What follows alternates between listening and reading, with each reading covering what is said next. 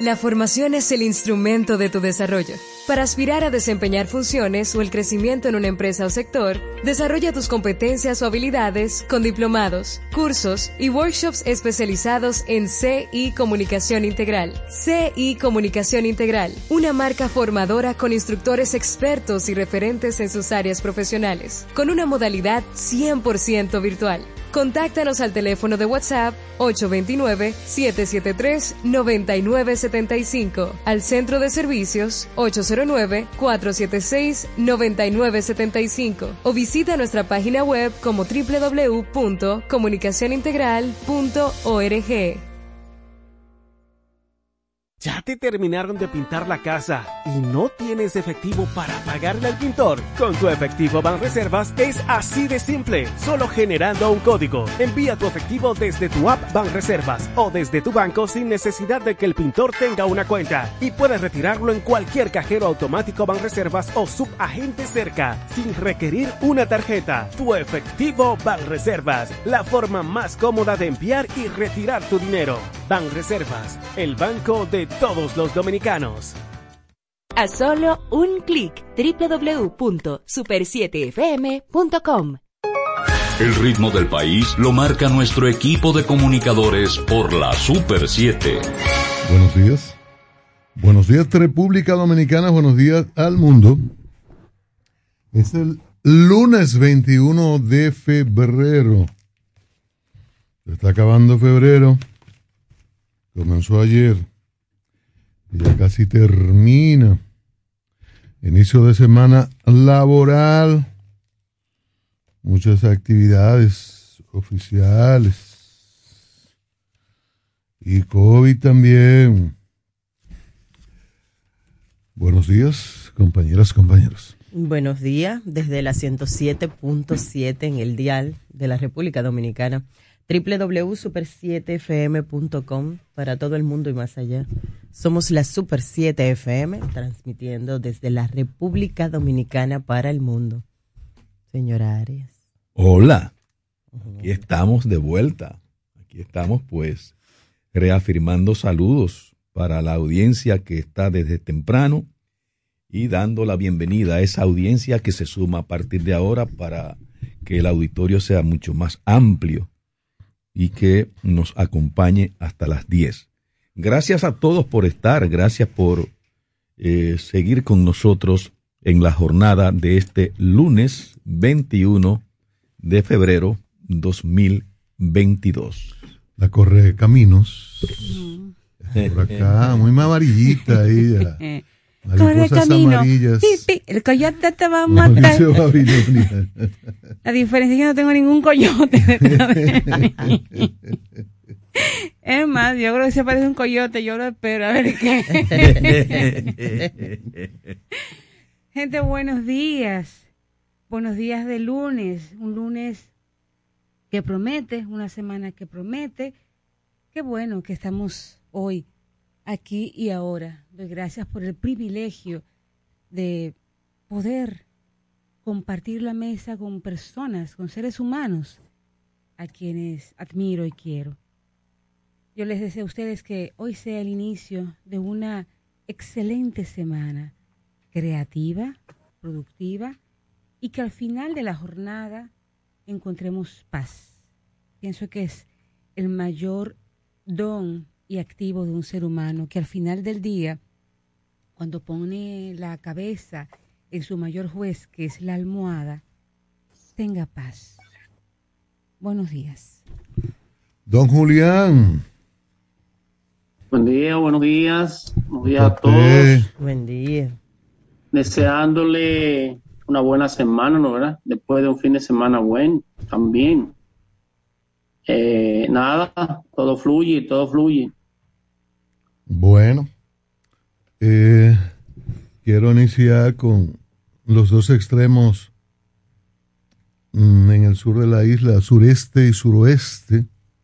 Habemos Muru, por un lado, y por el otro lado, en el grupo Punta Cana creó la Punta Cana Free Trade Zone, un centro logístico aéreo, marítimo, terrestre, parque de zona franca, además de la expansión de Terminal B del Aeropuerto Internacional de Punta Cana, que es el aeropuerto de mayor registro de vuelos en todo el Caribe, no solo de República Dominicana, en una inversión de 200 millones de dólares, esas son palabras mayores. Eh, el, ese Punta Cana Hub, destinado a la innovación y desarrollo de empresas fintech, en, en fin, hay, hay en variedades en esta inversión con, con implicaciones diferentes que hablan bien de la República Dominicana y esa ampliación de inversiones va a redundar en, en más empleos y económicamente va a beneficiar al país. Eso hay que saludarlo. Se detuvo por allí eh, con su pala, pala en mano, ¿verdad? Junto a los inversionistas, eh, la familia Rainieri, Frank Rainieri, Frank Elías Rainieri, que está al frente del, del grupo como CEO. Y bueno, eso, eso es importante, esa inversión. El presidente se fue al otro extremo al suroeste, ¿no? al noroeste, allá arriba, era en Jabón. Y bueno, habemos muro, como dije, el inicio del muro, primera fase, verja perimetral inteligente, 54 kilómetros de largo, el primer, el primer tramo, que van a ser 161 kilómetros, la frontera tiene 391 kilómetros, frontera con Haití. Un costo de 1.750 millones de pesos, terminará en nueve meses, nueve, 19 torres de vigilancia, la primera etapa, y 10 puertas de acceso para patrullaje, un sistema de control biométrico para el registro de las personas que entran por pasos fronterizos regulados. y el presidente allí hizo un discurso con relación a la protección del país, del crimen organizado, la regulación comercial, el control de lo que entra y de lo que sale en la República Dominicana, que es un tema de, de siempre. Pero ya se inicia el muro, vi una representación allí de la Fuerza Nacional Progresista y estaba Pellegrín Castillo muy animado. Fiesta. Muy animado eh, de esta decisión. Hay gente que habla de una concesión al, a sectores conservadores de la República Dominicana. Y la verdad es que Haití está, Haití es inestable. En los últimos tiempos la inestabilidad es mayor y luego de la muerte del asesinato del presidente Muiz, peor, como que no, no, no ve el fin de, la inestabilidad, pese que al final las, eh, los grandes, los grandes han decidido, al menos de boca, decir que van a ayudar a Haití, que van a, a participar de su reorganización y, y acompañar a Haití para la celebración de elecciones, que no se sabe cuándo, primero hay que pacificar, las bandas se están controlando, hay una enorme inestabilidad y, y no se sabe cuándo sería eso. Y, no se ve con claridad para este año, aunque desde Haití se habla mucho de que este año pudieran hacer elecciones.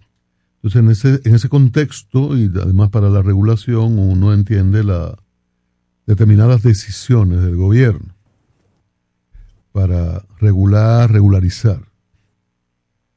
Pero yo no estoy muy convencido de ese muro. Entiendo que en los en cinco puntos de entrada, ¿verdad? Y salida, mejorar estructura, y se ha hecho en los últimos años, incluso desde el anterior gobierno, lo referente a puntos de paso, controles en esos lugares. Y eso es importante, y siempre hablo de la de regular y regularizar. es un mercado por tierra cercano, fácil en, un sentido, y segundo, socio comercial, y amerita las formalizaciones que beneficien a los dos países en torno a seguridad y en torno a, a beneficio mutuo de que uno tiene un mercado, que el mercado sea seguro, sea regular, y que Haití se beneficie como no solo comerciantes y una élite, sino que el Estado haitiano se beneficie de las, desde el punto de vista de los intereses de ellos, de esas importaciones, que al entrar tengan beneficios como tiene todo país de las cosas que le llegan, ¿no? Son los impuestos aduanales.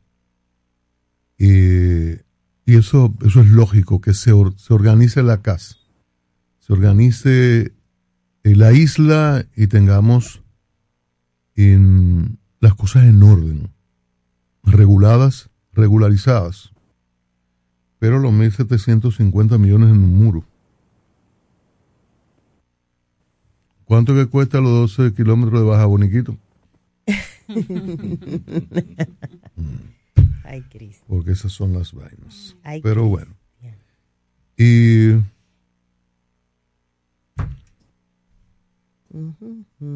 Rosario. Sí.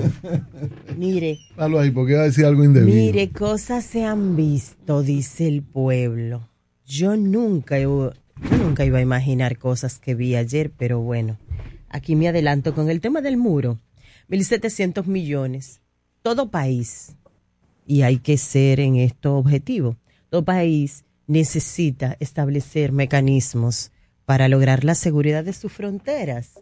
Cuando así se siente mm, vulnerable o a futuro, eso lo entendemos, porque mm, por la situación eh, de Haití permanentemente y mm, también por la actitud de las potencias que van en defensa de ella cuando entienden conveniente o en contra nuestra o cuando la dejan sola, cuando tienen estas dificultades políticas que muchas veces se crean desde dentro y desde fuera de Haití.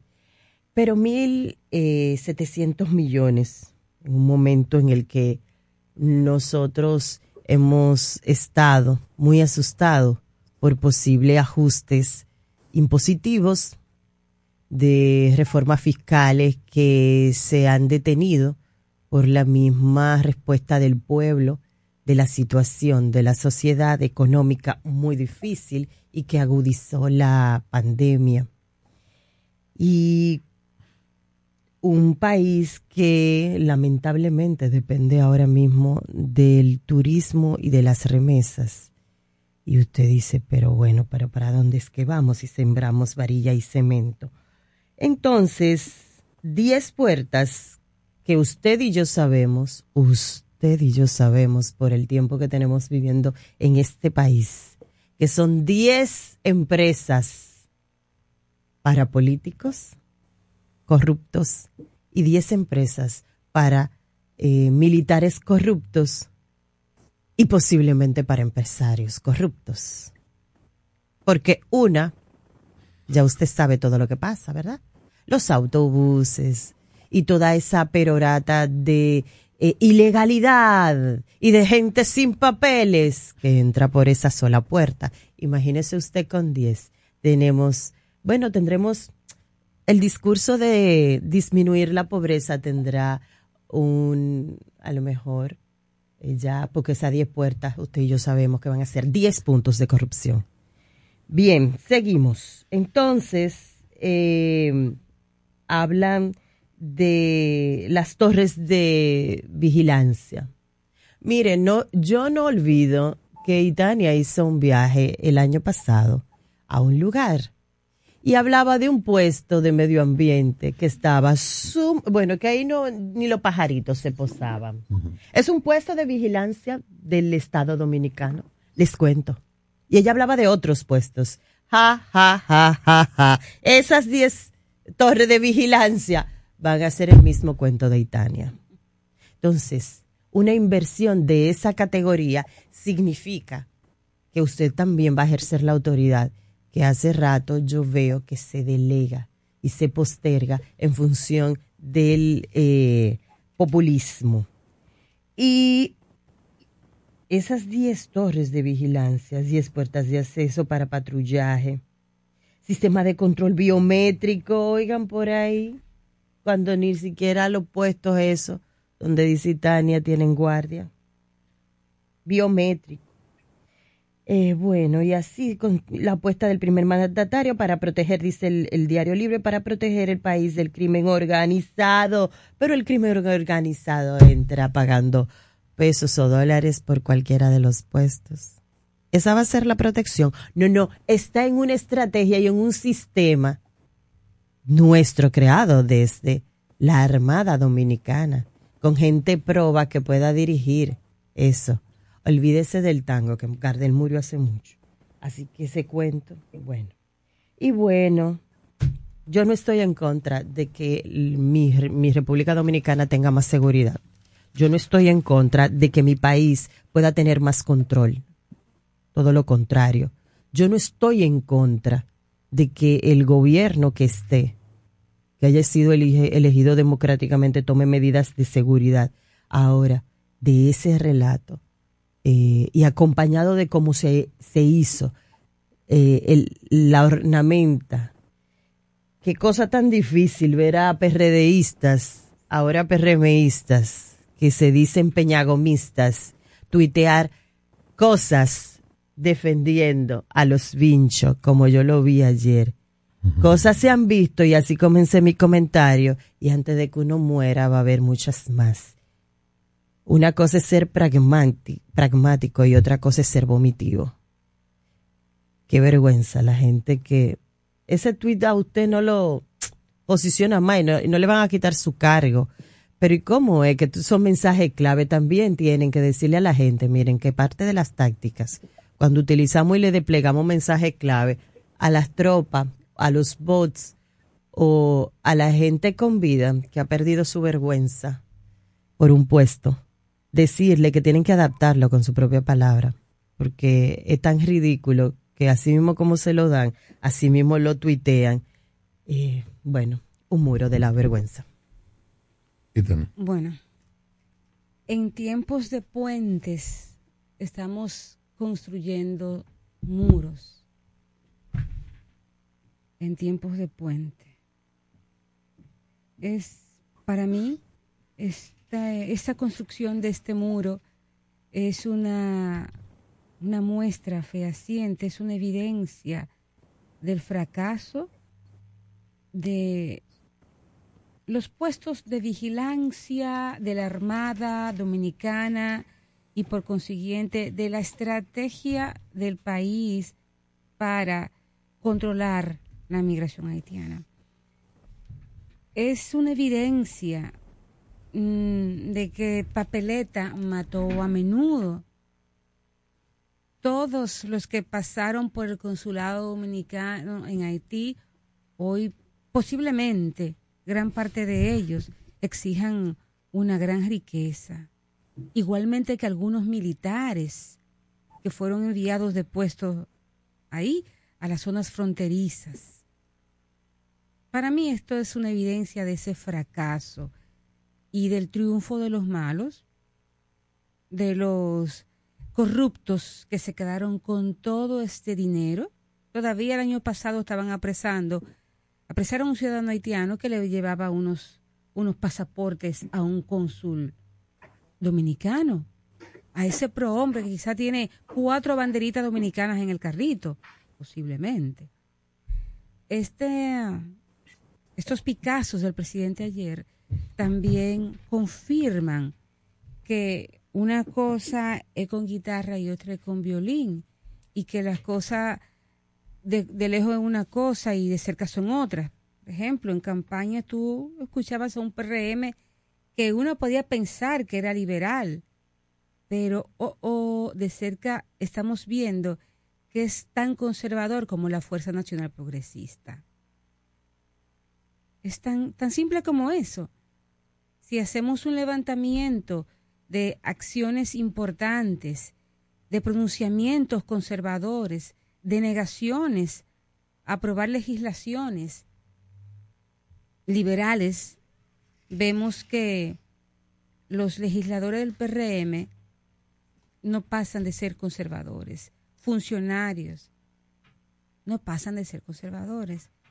Este, este querer estar bien con todo el mundo, con Dios y con el diablo de Abinader, le llevó a que estuviera ayer de, de risitas con la gente de la, de la Fuerza Nacional Progresista, con quien entiendo tienen muchos temas en común, como acabo de explicar. Es una, es una gran evidencia de, de ello para mí, del conservadurismo que hay a lo interno del PRM. Y en, en tiempo de puentes levantamos muros. Vamos a levantar un muro que nos va a costar, a costar 1.750 millones de pesos, 54 kilómetros de verja física con 19 torres de vigilancia. Como bien puntualizaba y hacía referencia a Rosario, yo espero que estas torres no sean como las que están en Pelempito, que están para proteger toda esa zona, todo ese parque nacional de incendios, de robo. Yo fui hace unos meses y eso estaba abandonado, sin baterías para el, eh, la energía eléctrica, sin agua, sin puertas. Y a los dos meses hubo un gran fuego, precisamente allá en la zona de la Sierra de Bauruco. Entonces, ojalá que esas torres no sean como estas, que esos 160 kilómetros eh, con esas torres no nos avergüencen más de lo que estamos, que no nos avergüencen porque después de esa inversión, entre comillas, de 1.750 millones de pesos, pasen a hacer nada y las personas llamadas a vigilar sigan traficando cónsules, eh, mandos militares, y así que eso sí que han sido beneficiados con, con, este, con esta falsa protección en la frontera dominico-haitiana. Importante recordar en este punto también que nuestro país forma parte con este muro, pasa a ser parte de los pocos países de, Latinoamérica que tienen un muro. Recordamos que hay un muro fronterizo en Argentina-Paraguay, que comenzó a construirse en el 2015. Luego hay un muro en México, empezó a construir un muro en México, Estados Unidos. Pero luego, si usted busca la lista de países con muros, como barrera interna y antimigración, tiene, por ejemplo, en Botswana, en Zimbabue, en Brunei, España, Marruecos, Marruecos, China, en Tailandia con Malasia, India con Bangladesh y así. Nosotros somos, según esta lista que estoy viendo, el segundo país con muro, además de Argentina y Paraguay en Latinoamérica. Así que lamentablemente ganaron los malos, los, los militares que cogen dinero en las en la frontera, los policías, los cónsules. Perdió y perdemos los que los, quienes creemos en la vida, quienes creemos que en este punto de la historia es más saludable construir puentes que construir muros. La Super 7 en la mañana, una opción diferente para mantenerse informado del acontecer nacional e internacional desde las 6 de la mañana por la Super 7.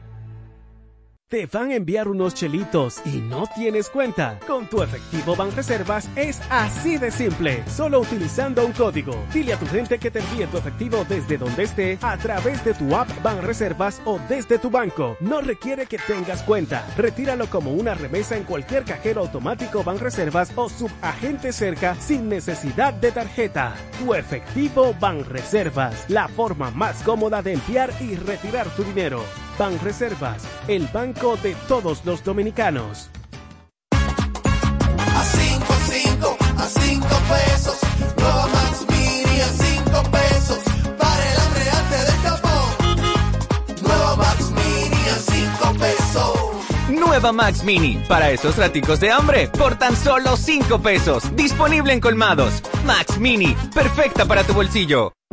No te dejes engañar. Lo mejor es vacunarse. Protégete del COVID. Vacúnate. Un mensaje de Parque del Prado.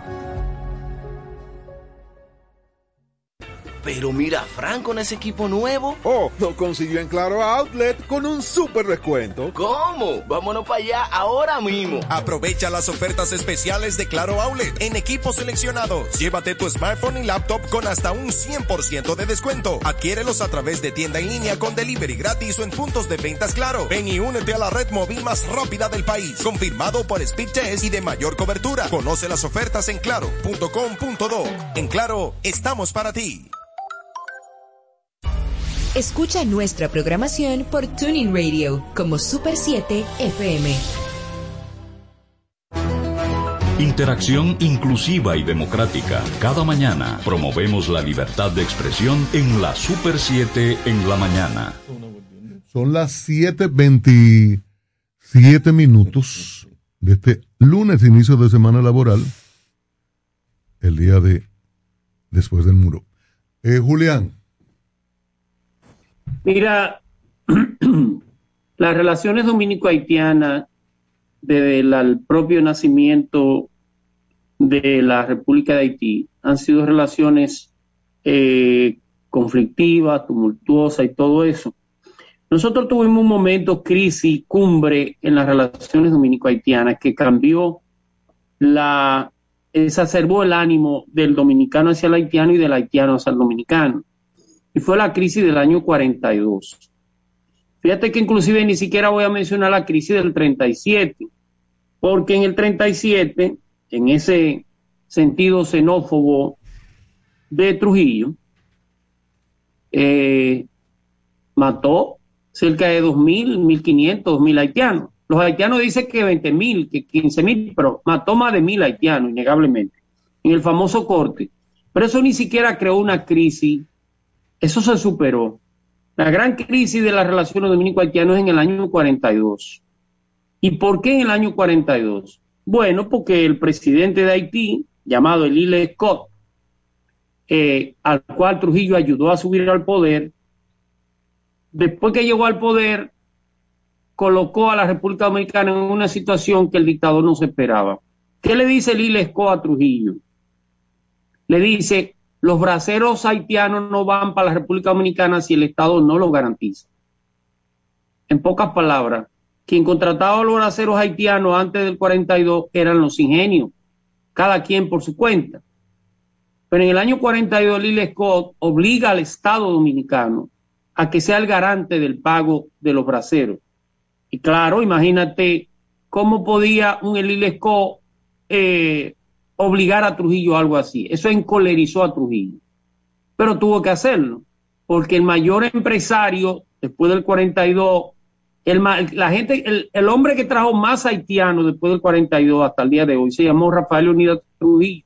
Tuvo 12 ingenios azucareros que producían azúcar todos y era con braceros haitianos. Pero con el 42 comenzó esa esa política hacia, hacia hacer entender que Haití era una amenaza y que Haití era el demonio.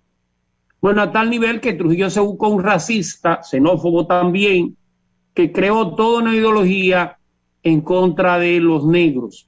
Se llamó Manuel Arturo Peñavalle. Todavía hay universidades que tienen cátedras de, de Peñavalle como lo más cercano a la nacionalidad. Una pendejada de todo el tamaño. Pero como los blancos y los ricos y los buenos mozos son los que ponen la historia, así se queda. Eh, pero ¿qué quiero resaltar? Si los haitianos, el día de mañana, óyelo bien, si los haitianos decidieran mañana quedarse en su casa y no salir a trabajar, quedarse en su, en su choza, en su miseria y no salir a trabajar, aquí no se recogiera una gota de café. Aquí no se cortara una libra de, azúcar, ni aquí se pegara un blog. Entonces, ¿qué estoy diciendo yo? ¿Que es obligado que tengamos los haitianos? No, de ninguna manera estoy diciendo eso. Creo que los haitianos, hay un exceso de haitianos en la República Dominicana. Creo que la República Dominicana no puede ser el reservorio de todo el que no encuentre trabajo en Haití, pero quien lo trae no soy yo, lo traen esos mismos empresarios que están alrededor del presidente. No me hagan, no me hablen una doble moral. No, señor, que lo trae son el constructor, la empresa constructora del, ministro de la presidencia, que lo traen son los clientes de las oficinas de abogados de muchos de los que hoy se van a abrirse el pecho por el nacionalismo, un nacionalismo pendejo, que ninguno de ellos cree en eso. Yo no estoy opuesto al muro. Yo creo que sí, háganlo. Lo que a mí me hubiera gustado que lo hubieran hecho con lo cuarto de lo que tiene ese discurso nacionalista, entre comillas. Hagan el muro, estoy de acuerdo. Eh, todo lo que sirva para controlar la inmigración, no estoy en contra, de ninguna manera. Pero no me vengan con el doble discurso. Los que traen a los haitianos no pueden decirme hoy que son los patriotas. Cojoyo, no, así no. Y el presidente, la verdad es que va a haber que estudiar sociológicamente al presidente de la República y a sus funcionarios, porque entre lo que es el, el, el, el candidato a la presidencia y lo que es el presidente hoy en día, hay una diferencia del cielo a la tierra. Y lo que era la candidata senadora y lo que es la senadora hoy en día es una diferencia del cielo a la tierra. Es como si hubieran cambiado ¿Senadora de de un lado para el otro. O sea, pero, repito, el que gane es el que goza, que gobiernen, perfecto. Van a construir, del 2019 a la fecha, se han hecho 10 kilómetros de muro. Si hiciéramos 10 kilómetros anual, nos cogeríamos 16 años. Pero ni modo. Eh, hay que iniciarlo. Bien, inicienlo. Hay que construirlo. ¿Con qué mano de obra? Con haitiana. También hágalo, no importa. Construyan el muro. Esa es una, esa es una política que, repito, eh, cada día me sorprendo más con el presidente, porque la verdad es que quien más contradice al candidato a la presidencia es el presidente actual. Pero eh, a veces tú tengas una fiesta y mientras estás bailando, tú no sabes qué cuentas te van a pasar. Veremos a ver si él es capaz de pagar la cuenta cuando termine todo esto. Eh, y repito, no estoy opuesto a la construcción del muro, a lo que sí estoy opuesto a la demagogia. De los que traen a los haitianos son los que hoy me quieren echar en la cara que ellos son los patriotas. No, no es verdad. No es verdad. Ustedes son ricos porque han explotado esa, esa mano de obra. Ustedes tienen cuarto y viven en clubes de ricos y vainas así. Porque han reventado a esa mano de obra. Porque la han reventado de arriba abajo. Por lo menos tengan la, la, la sinceridad de no entender que ustedes son la patria. Ayer me parecía que era el club sirio-libanés que estaba en la frontera. La mayoría eran turcos. Oh, cojollo. Pero no, así no. Llegaron ahorita. No. Qué buena anotación. Y entonces. Llegaron ahorita. Coño, así no. wow. Es verdad. Es vergüenza. Una bienvenida a Bartolomé Pujals. Buenos días, compañeros y compañeras. Buenos días a toda la audiencia querida de la Super 7. Tenemos verja Ya por la en el, Habemos, habemos muro. en la en el mes de la patria. Verja en el mes de la patria. Y esto es un comentario. porque Esto yo lo hablé directamente con el presidente. Eh, hay que entender que se puede estar de acuerdo con la regularización migratoria y al mismo tiempo estar en contra de un discurso que exacerbe el odio. Porque hay quienes creen que hay gente que aquí está en contra del muro o la verja porque no es dominicano.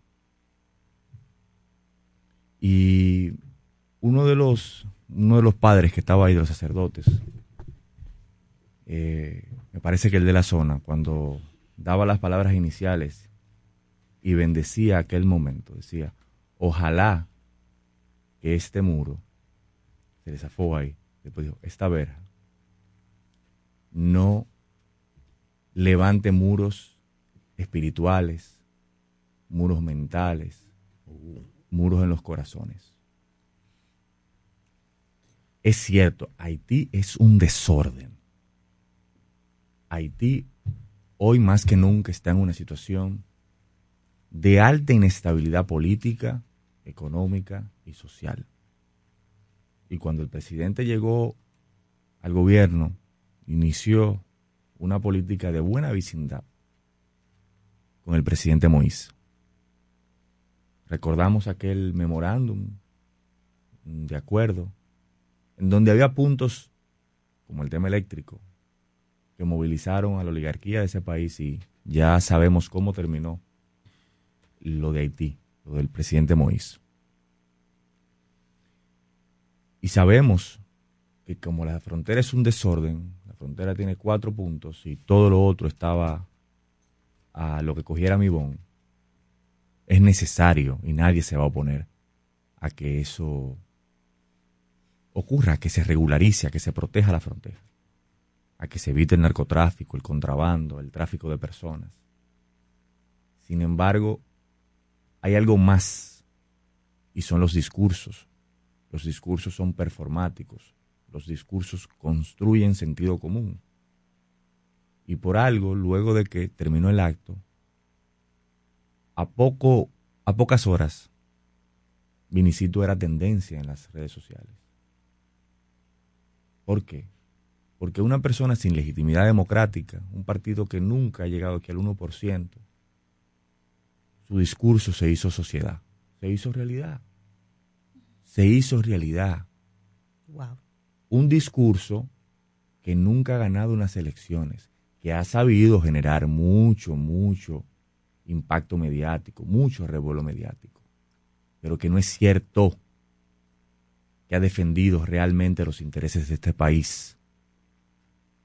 Porque nunca hemos visto a esos cargar con la misma furia contra los evasores, contra las multinacionales, contra lo que es real y efectivamente expolia en este país. Y vuelvo y lo digo porque no son más dominicanos que yo, ninguno de ellos. Y no son ellos los que me van a decir a mí cuál es el país que yo quiero. Y el país que yo quiero es un país en donde se respetan los derechos humanos. Y esos son los mismos que te dicen, bueno, las cosas son al paso, pero para lo que le conviene. Porque como decía el profesor, si aquí nosotros paramos de golpe y porrazo la migración haitiana, como ellos lo quieren, separa el país. Un día sin mexicanos. Y que vengan y digan, ah, no, que eso deprime la mano de obra. Claro, de los mismos empresarios que, apoy- que apoyan, las, que apoyan las campañas, que son lo que traen esa mano de obra semiesclava a trabajar en este país. Y en la cual ningún dominicano quiere trabajar. Como pasa en, todo, en todos los lados. Y es cierto que hay que regularizar a todo el migrante que esté en este país. Para saber dónde está, quién es, pero sobre todo también para garantizarle derechos. Porque los migrantes en condiciones de legalidad en cualquier país tienen derechos. Tienen derechos. Son los mismos migrantes aquí que ganan 5 mil, 7 mil pesos cuidando edificios de apartamento que valen 500 millones de pesos. Y están aquí en condiciones de legalidad, pero cuando van a, a buscar un servicio médico, entonces no se lo quieren dar. Ese mismo que trabaja en condiciones de legalidad. Y si decimos, ah, que las parturientas están, como dice, están en los hospitales, bueno, lo que tenemos que hacer es modificar la constitución, salirnos de la Convención Interamericana y todos los tratados de, de derechos humanos. Vamos a salirnos de esa vaina y ya. Nos salimos de esa vaina para que tenga congruencia el discurso. Porque es que no se puede convivir con las dos cosas. Porque es que la salud, la educación son derechos humanos. Salgámonos entonces de esa vaina. Para que vean. Para que vean. Si la inversión extranjera que tanto hablamos va a venir. Porque sabemos sí que es verdad que el capitalismo convive con el, el autoritarismo. pero cada vez menos. Y allí donde no hay seguridad jurídica, allí donde no hay derechos humanos, no, no van. Y yo creo mucho en el poder de los discursos, en que es posible proteger la frontera, hacer esa obra incluso,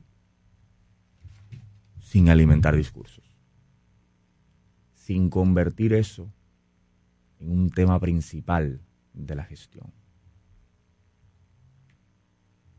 Yo cacareara otras cosas. Cacarear el apoyo a la educación, el apoyo a la salud, el apoyo, el aumento de los salarios, de las prestaciones sociales, como el gobierno lo ha ido haciendo. Ese tipo de cosas, de que acabamos con las AFP, o que le pusimos control. Esos son los discursos que generan cohesión social. Los derechos sociales son los que generan cohesión social. El nacionalismo está mandado a guardar porque divide, divide. Y podemos igualmente, digo, proteger nuestra frontera, eliminar el narcotráfico, el contrabando, la trata de personas. Pero hasta que aquí no le pongamos dos o tres multas millonarias a empresarios que traigan, que traen mano de obra ilegal, no daremos un mensaje diferente de que realmente nosotros estamos en contra de la trata. Vamos a sancionar. Vamos a sancionarlo. Y como así como dicen que para unas cosas es gradual porque este país no está preparado, ¿por qué no dan de golpe y porrazo el paso aquí? Para que vean. Para que vean si al otro día se van a levantar los, los dominicanos que no están dispuestos a percibir salarios de miseria en esas labores. Eso, eso, lo único que hace es alimentar el discurso Bartolomé, de aquellos Bartolomé, que contra la democracia lo mejor es que se van a la iglesia se- y se arrodillan. se han parado en este país. Y yo estoy en el gobierno, apoyo al presidente Abinader, pero no voy a dejar de ser congruente con lo que pienso. ¿Qué es esto? ¿Qué es esto? Yo no creo en eso. La comunidad internacional tiene que asumir su responsabilidad. Haití es un desorden. Haití está hoy dominado gran parte de su territorio por bandas. Y tenemos que proteger nuestra frontera. Pero los discursos generan otra cosa. Ayer no fue Abinader que fue tendencia. Fue Vinicito. Y antes de Abinader hablar, ahí vemos senadores diciendo, "Esto es una propuesta de lo vencho. es ese discurso que tanto odio, que tanto daño le ha hecho a este país. Se puede regularizar la migración, se puede poner orden en este país sin dividir más este país. Compañeros y compañeras. Eh, Arias. El caso es que mm, la base de la industria de la construcción en República Dominicana en términos de mano de obra es haitiana. Yo recuerdo que se estaba haciendo una vez un trabajo ahí en el en el Parque Independencia como de restauración de, de su fachada y su cosa. Del famoso pañete. El pañete. Parque Independencia, 1844. Y eran haitianos los que estaban trabajando en eso. La agricultura tiene como base de sustentación de mano de obra haitianos. La agricultura. Y está el hecho de que los gobiernos que hemos tenido no han establecido controles para equilibrar esa migración haitiana que trabaja en esos renglones tan y tan determinantes de la economía dominicana, porque esa participación en la construcción y en la, mano, en la mano de obra, eh, en, la, en la agricultura, eso repercute muchísimo también en el turismo, porque aquí se produce, se producen eh, alimentos para la industria turística también. Entonces todo está correlacionado. esa producción agrícola, muy especialmente lo concerniente a los vegetales y eso, va a, esa, a esos centros hoteleros, a esos resorts que eh, eh, son parte de, de la producción económica del país de manera determinante también. Entonces, están ahí esos haitianos sirviendo, ofreciendo un trabajo. Eh, inicialmente llegan con mano de obra barata, pero después, ante eh, el distanciamiento de los dominicanos a participar en determinadas áreas productivas, pues ellos van logrando mayores niveles de salario, con mejores condiciones económicas. Y esa es una gran realidad. ¿Quiénes contratan? Contratan los que pueden para desarrollar esas industrias, para mantener operando esas industrias. Eh, ¿Qué ha logrado Estados Unidos con un muro, una parte de un muro que lleva 500 mm, kilómetros? Es una extensión de 3.000 kilómetros. Ha controlado la migración de mexicanos hacia su territorio con ese muro de 500 kilómetros hasta ahora, es un, una determinación de Donald Trump y que Joe Biden lo cuestiona, pero está ahí el muro, iniciativa de Donald Trump que quería que México pagara, que México fuera que pagar el muro. Bueno, pues los mexicanos siguen pasando, pero no solamente los mexicanos, es una ruta que entienden muchos otros latinoamericanos que pueden utilizar para cruzar a los Estados Unidos. Y ya ustedes ven lo que ocurrió y lo que ha estado ocurriendo siempre con situaciones que se dan con grupos de migrantes que tienen accidentes, que, hay problemas, que y nosotros tuvimos aquí en República Dominicana una tragedia que nos vino desde allá con varios dominicanos que murieron en un tráiler de un camión que llevaba eh, decenas de, eh, de migrantes. Entonces, no ha podido los Estados Unidos con eso, el país más poderoso, ¿se entiende? Todavía del planeta, no ha podido controlar eso, ni siquiera con su muro. República Dominicana va a controlar eso con la verja o con el muro, no sé. Yo lo que creo es que aquí no hay una autoridad migratoria que sea eficiente en ese sentido, que desarrolle un trabajo de control que permita pues eh, eh, mantener esta situación en niveles precisamente de control.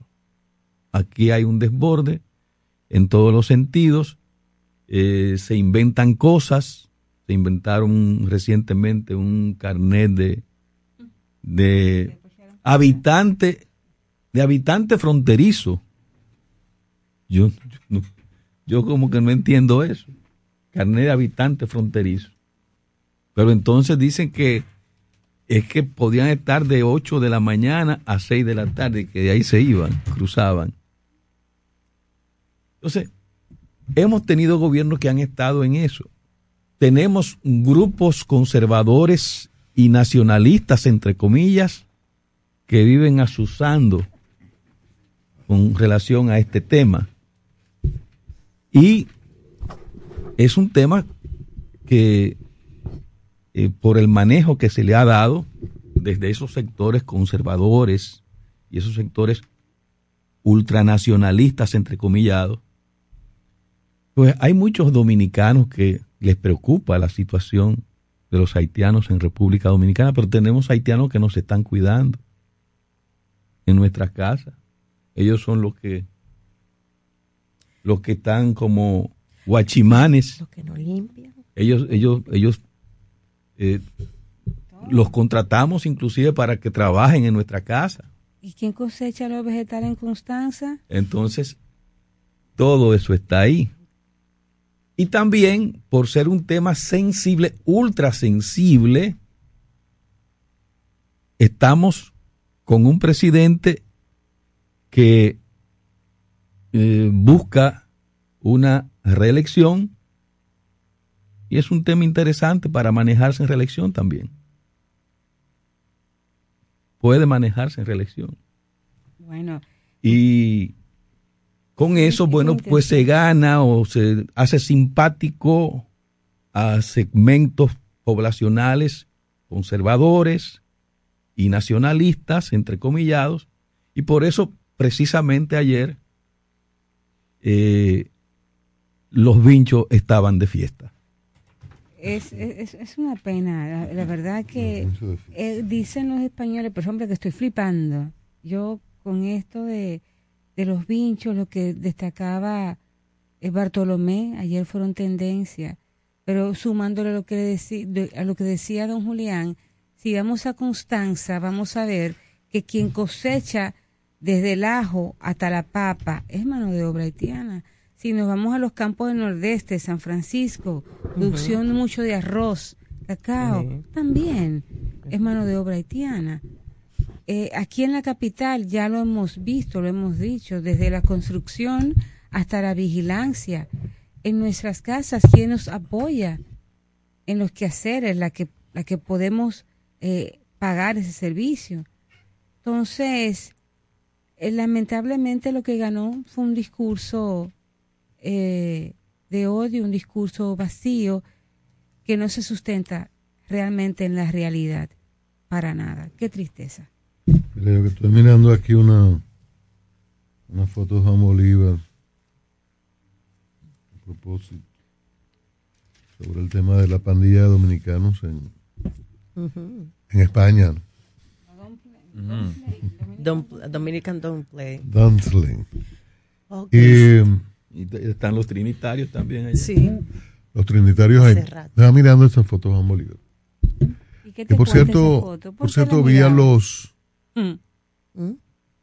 ¿Por qué la mirabas? ¿Qué te dice? No, no, no, no, lo, lo vi así por los dominicanos delincuentes, las bandas que están en España generando situaciones incluso de adopción de medidas especiales de parte de las autoridades españolas. Una O vergüenza. sea, una situación de reforzar eh, zonas con, con, más policías. O sea, una situación de, eh, de verdad vergonzosa y, tre- y tremenda. Y lo digo en, y lo digo en medio de todo esto por, por el discurso histórico de Juan Bolívar y un segmento, una parte importante de la sociedad civil que no ha estado con esta política que se adopta. Por el contrario, yo vi ahí al presidente del Senado, que por cierto está en casi en todas las actividades con el presidente Abinader, no, no, no sé. Y no sé en qué está el informe sobre el- lo que se cayó allá en, la- en el Senado. Se dio una información ahí forzosamente preliminar. Pero bueno. Y Pacheco también estaba ahí. Lo vi, Pero sí. yo no, principalía. yo no recuerdo ver al canciller ayer. Estaba ahí. Principalía semiótica. No, no estaba. Claro que Entonces, ¿Cómo? entonces, era ese claro, claro que que no, ese claro que no que yo andaba buscando, porque también, a propósito de lo ocurrido ayer, el canciller, el canciller no estaba ahí. El canciller es de ese segmento de intelectuales que apoya al gobierno, pero que tiene una distancia enorme con lo ocurrido ayer, que según el ministro de Defensa, Díaz Morf, es el acontecimiento más importante, significativo y trascendental en la historia, en la historia reciente de la frontera terrestre que delimita el territorio dominicano con el de Haití. esta actividad que se efectúa en el marco del memorable mes de la patria, cercano al 178 aniversario de la independencia nacional, honran a los soldados que durante todo el tiempo de existencia de la República eh, han cuidado con celo y desvelo estos 391 kilómetros de frontera terrestre. El soldado dominicano ofrendado siempre sus desvelos y sus sacrificios más caros en la defensa de cada pulgada del territorio nacional. Y es un tema, Bartolomé hacía énfasis en los discursos, en el fondo de los discursos, en, y Rosario insiste mucho en la semiótica, los mensajes, lo que se aposenta en, la mente de, del auditorio y con ese alimento de confrontación que tenemos desde, desde hace muchos años. Cuando, si usted hace un, un controles en puntos fijos, para, yo siempre utilizo regular y regularizar. Eh, te regulariza situaciones y regula, establece normas, ya sea de convivencia o de paso, o lo que fuere. Pero cuando usted deja la actividad para mes de la patria, le coloca ese, ese discurso a los militares del ministro de Defensa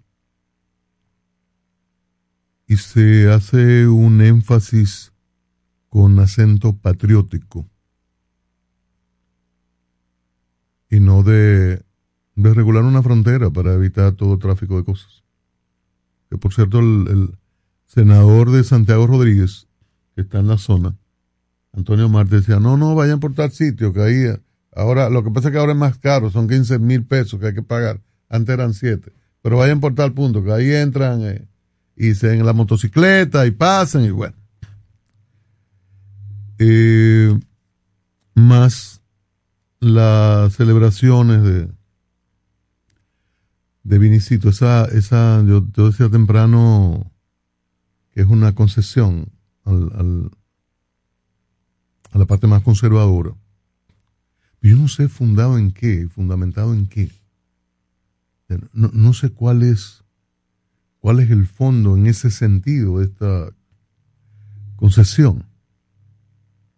Porque el, uno de los pilares de apoyo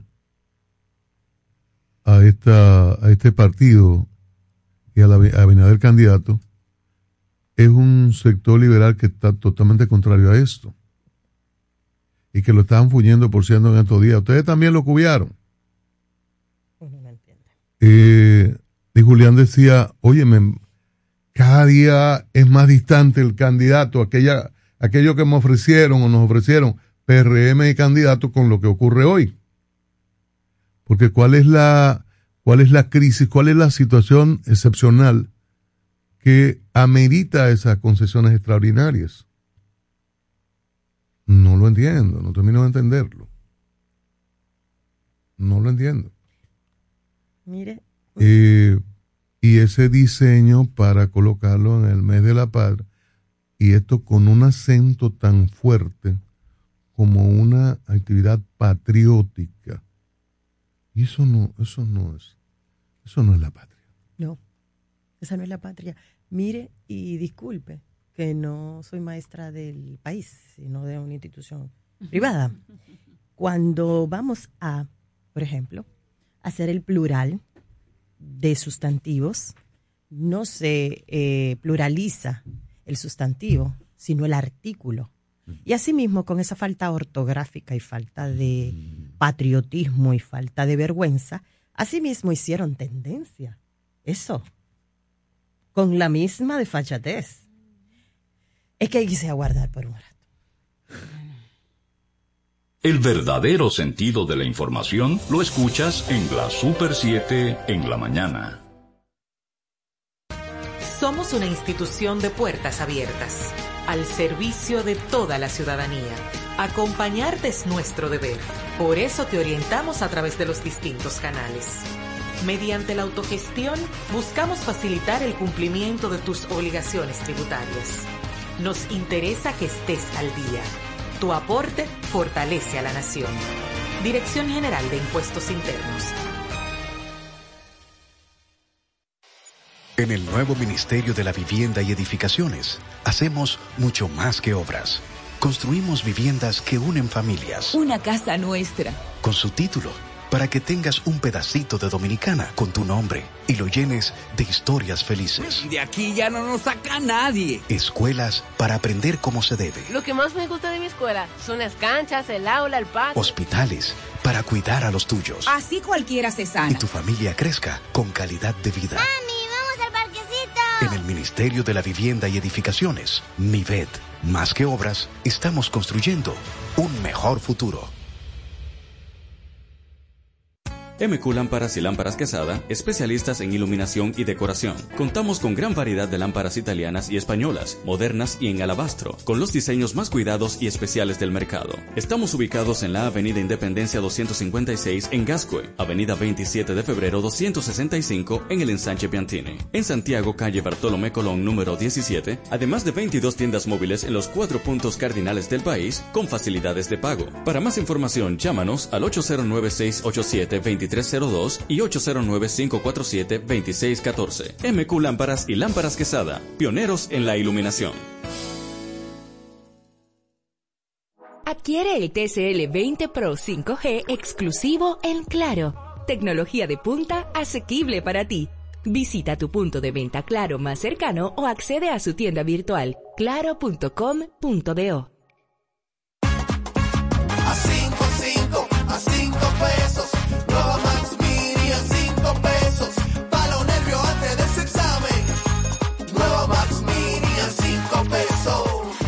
Max Mini, para esos raticos de hambre, por tan solo 5 pesos. Disponible en colmados. Max Mini, perfecta para tu bolsillo.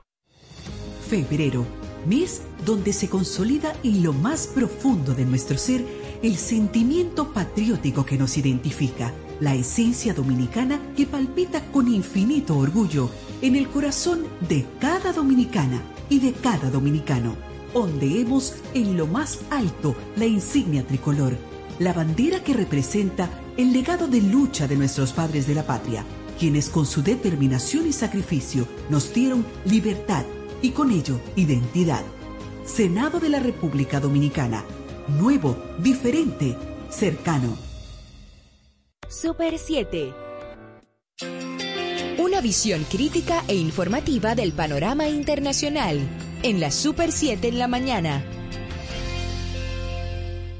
Sí, amigos radioyente, permítame agradecer a Román Rodríguez, que es un oyente de esta sección, que nos pidiera que habláramos del conflicto entre Rusia y Ucrania. Y quiero complacerlo en ese sentido. Hablar del conflicto entre Rusia y Ucrania y la situación difícil en la que se encuentra el mundo es sumamente amplio. Pero de manera resumida hay que decir que Ucrania es una nación de eslavos, son los eslavos. Eslavo es una, es, un, una, es una raza de seres humanos. Tiene la misma tipicidad que los rusos y tiene la misma tipicidad que los bielorrusos. En pocas palabras, los ucraninos y los rusos tienen el mismo origen. Y en más de un 70% los ucraninos hablan el idioma ruso, lo cual significa que ambos países, ambas naciones han estado muy unidas a través de los años. Lo tuvieron el imperio zarista, en el imperio de los zares, y luego formaron parte de ese instrumento que se llamó la Unión de Repúblicas Socialistas Soviéticas, la URSS, conformada por 15 repúblicas que ocupaban prácticamente casi un tercio de la mitad del mundo en territorio. Ucrania es un país de religión ortodoxa, igual que los rusos, y Ucrania es uno de los países más grandes de lo que conformó esa antigua Unión Soviética. Por supuesto que con la desunión de la Unión Soviética en los años 90, cada uno de los países miembros comenzaron a separarse y a formar sus propios estados soberanos. Dentro de ello, Ucrania, por supuesto, con Kiev, su capital.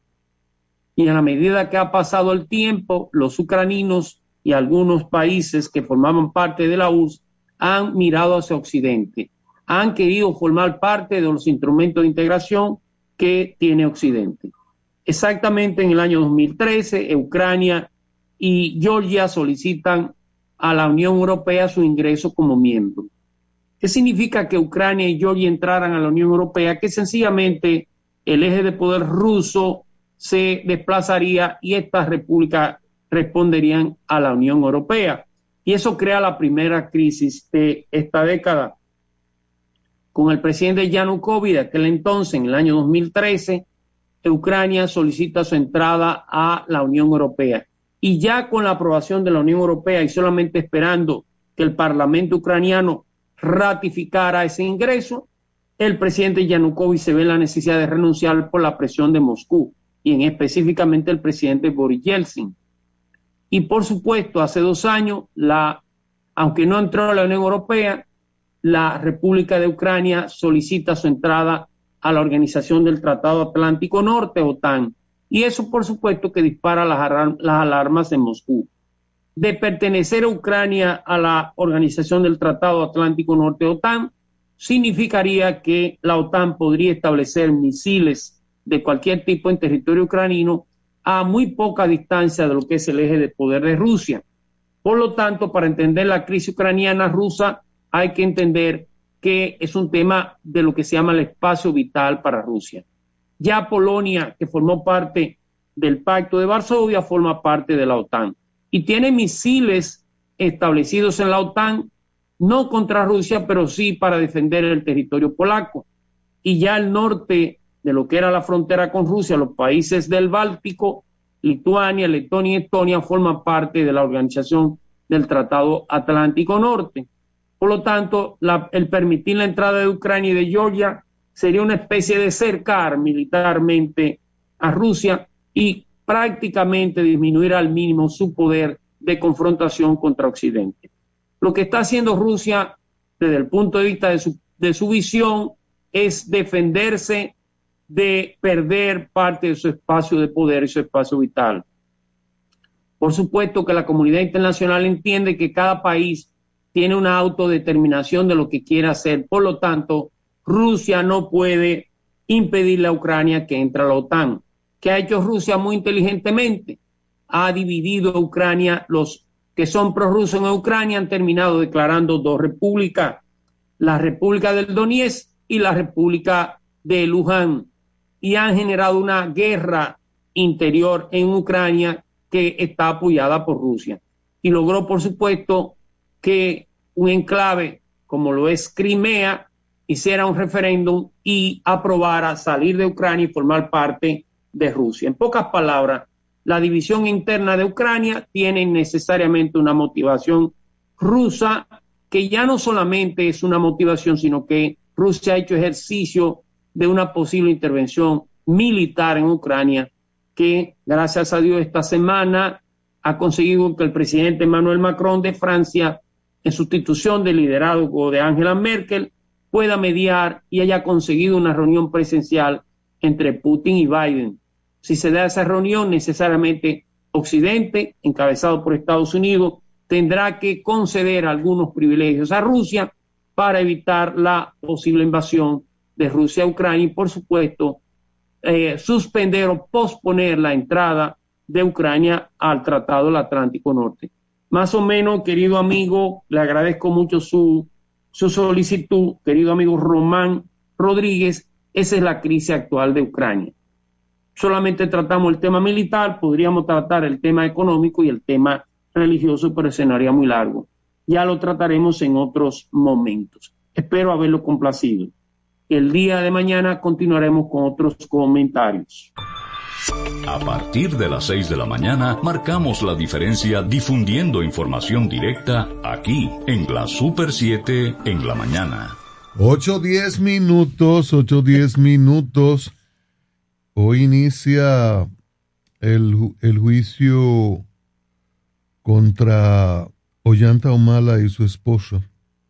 Cristian, Presunta, dame también la idea, presunta financiación irregular de sus campañas electorales de 2016 y 2011 por parte de Odebrecht y el gobierno de Hugo Chávez, después de siete años de inicio de la investigación, en- hay que recordar que en Perú ha sido la debacle con esto.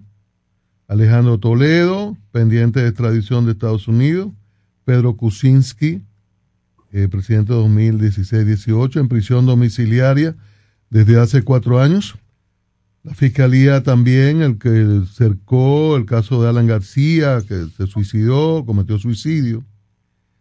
Eh, Keiko Fujimori también presa. En República Dominicana, bien, gracias. Dígame, Julián. Que me escribe un amigo en el Twitter, muerto de la risa, y me dice que porque yo digo que estaba el Club Sirio Libanés en la frontera. Yo le dije, bueno, busca los apellidos de los que estaban presentes, no me lo pregunte a mí, para que te des cuenta. Ah, que me pidieron Pero, también. pero ¿cuáles eran los, eran los Avi Nader? Avi Nader. eh, No, no, no. Y los otros dirigentes políticos. ¿Eh? Pero no tenga miedo. Bueno, Pero Yo bueno. le pedí a ese amigo que lo buscara y punto. bueno, en el mes de la patria. No me atacó el profesor hoy. No. Hoy, hoy- hoy sí, le, hoy sí le gustó, parece. Sí, no, porque la- No, porque tú hoy llegaste, hoy llegaste Esclarecido. con luces, innegablemente. ¿Cómo, cómo llegué? ¿Cómo? Hoy llegaste con luces. Ah. con luces. Hoy vi, Diablo, pero.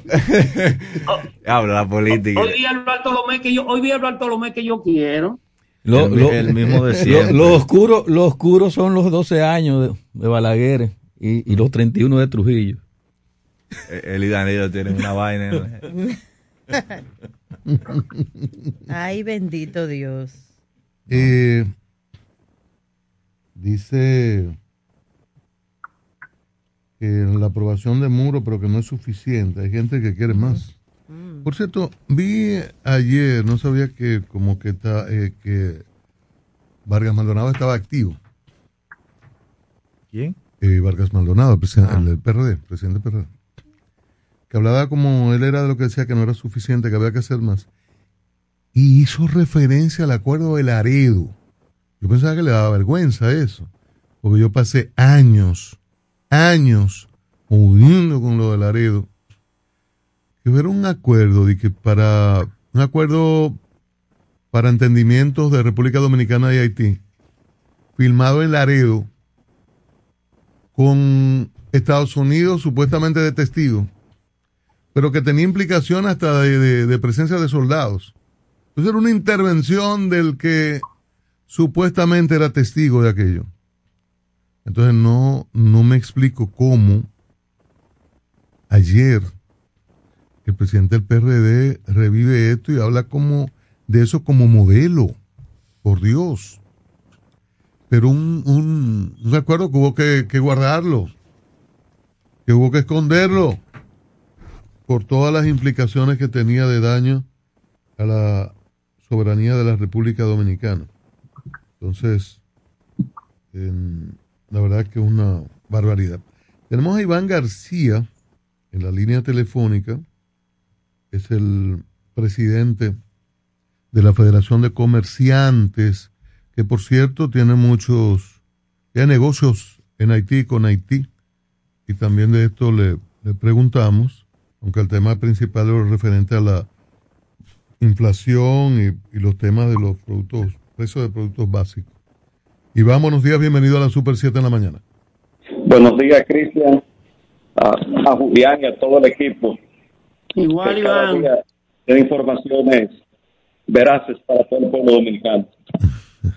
Iván, come- Iván eh, comencemos por del- eh, ¿qué opinión tú tienes del muro? Tú que tienes negocios, conoces muy bien la, la situación de Haití por esa interacción de, de mucho tiempo, cómo esto se proyectaría, eh, beneficia a los dos países como eh, se planteó ayer. ¿Cómo lo ves? Bueno, yo entiendo que la decisión del gobierno, presidente, es una decisión acertada, porque a través de la frontera es que pasan muchas mercancías, pasan drogas, pasan armas. Y si nosotros logramos construir este muro completo, automáticamente hasta el tráfico de personas eh, se va a disminuir. Y también en Haití, las aduanas van a poder cobrar más impuestos para poder sostener eh, el gobierno haitiano, porque la frontera es tan permeable que pasan mercancías eh, no solamente por, lo- por los tres puntos normales que están supuestos a cobrarse los impuestos, como, como Dajabón, Pedernales y, y Elías Piña. Eh, ahora, con este muro fronterizo, el gobierno haitiano va a recaudar más impuestos y nosotros vamos a tener un control más efectivo de lo que es la zona fronteriza. Es decir, que es una gran medida. Iván, Y lo que eh, esperamos es que se realice en el menor tiempo posible. Iván, eh, ¿tú entiendes entonces que la, el paso de drogas, armas y todo, todo tipo de tráfico por ahí es por zonas donde no hay control? O sea, no es lo relativo a sobornos, a negocios que se da con autoridades, sino por montes, que pasa toda la droga y, y- y todas estas cosas. Aunque la droga últimamente está llegando directamente a las costas de República Dominicana. Eh, pero a nivel de, de Armas, cigarrillos, etcétera. y los cigarrillos, Personas, estos, estos personas. famosos, los cigarrillos capital. Esos cigarrillos, armas, personas, eh, eh, chinos, cubanos, haitianos, pa- pasan por zonas de, de monte y esas cosas. Exactamente. Oh. Es piense que el 95% pasa por los montes. ¿m? Ujú. Es decir, que es obligatorio la creación de este muro fronterizo. Me sorprende el dato, pero, pero bien. Estamos conversando. Uy, estamos conversando con Iván, García, que es el presidente de la Federación de Comerciantes de la República Dominicana. Y, y además es em- empresario, como dice Cristian, con inversión en Haití, República Dominicana. Em, desde el punto de vista del manejo de la, del recurso humano, ¿qué planteamiento hay, Iván, si lo conoce usted? Porque se supone que estos 10 puestos fronterizos debían ser manejados con gente ética, que sea honrada, que tenga eh, una preparación para el tema biométrico, manejarlo y sobre todo de inteligencia eh, actualizada y moderna, porque un guardia con un fusil no es mucha inteligencia. Y lo otro es si esas competencias o habilidades que debe tener quien maneje esos 10 puestos de honradez, de ética, de moral sobre todo, y de mm, entrenamiento actualizado, si eso está contemplado en este programa. Porque si no, y se lo pongo yo a usted, serían 10 pymes que le están abriendo a diferentes eh, militares para que se hagan multimillonarios. Bueno, lo primero que tenemos que significar es que en las Fuerzas Armadas Dominicanas hay muchos militares, la gran mayoría, que son personas honestas y que son personas honradas. Es decir, que nosotros entendemos que realmente con la construcción de este muro fronterizo y además contando con la asesoría de Israel, que ustedes saben que tienen el muro fronterizo más efectivo que hay en el mundo, eh, entendemos que va a ser una gran solución para impedir este tráfico de personas y mercancías hacia Haití. Porque de Haití para República Dom- Dominicana eh, solamente lo que puede entrar son los cigarrillos. Porque después, eh, a nivel de comercio formal, prácticamente nosotros no traemos prácticamente nada desde Haití para República Dominicana.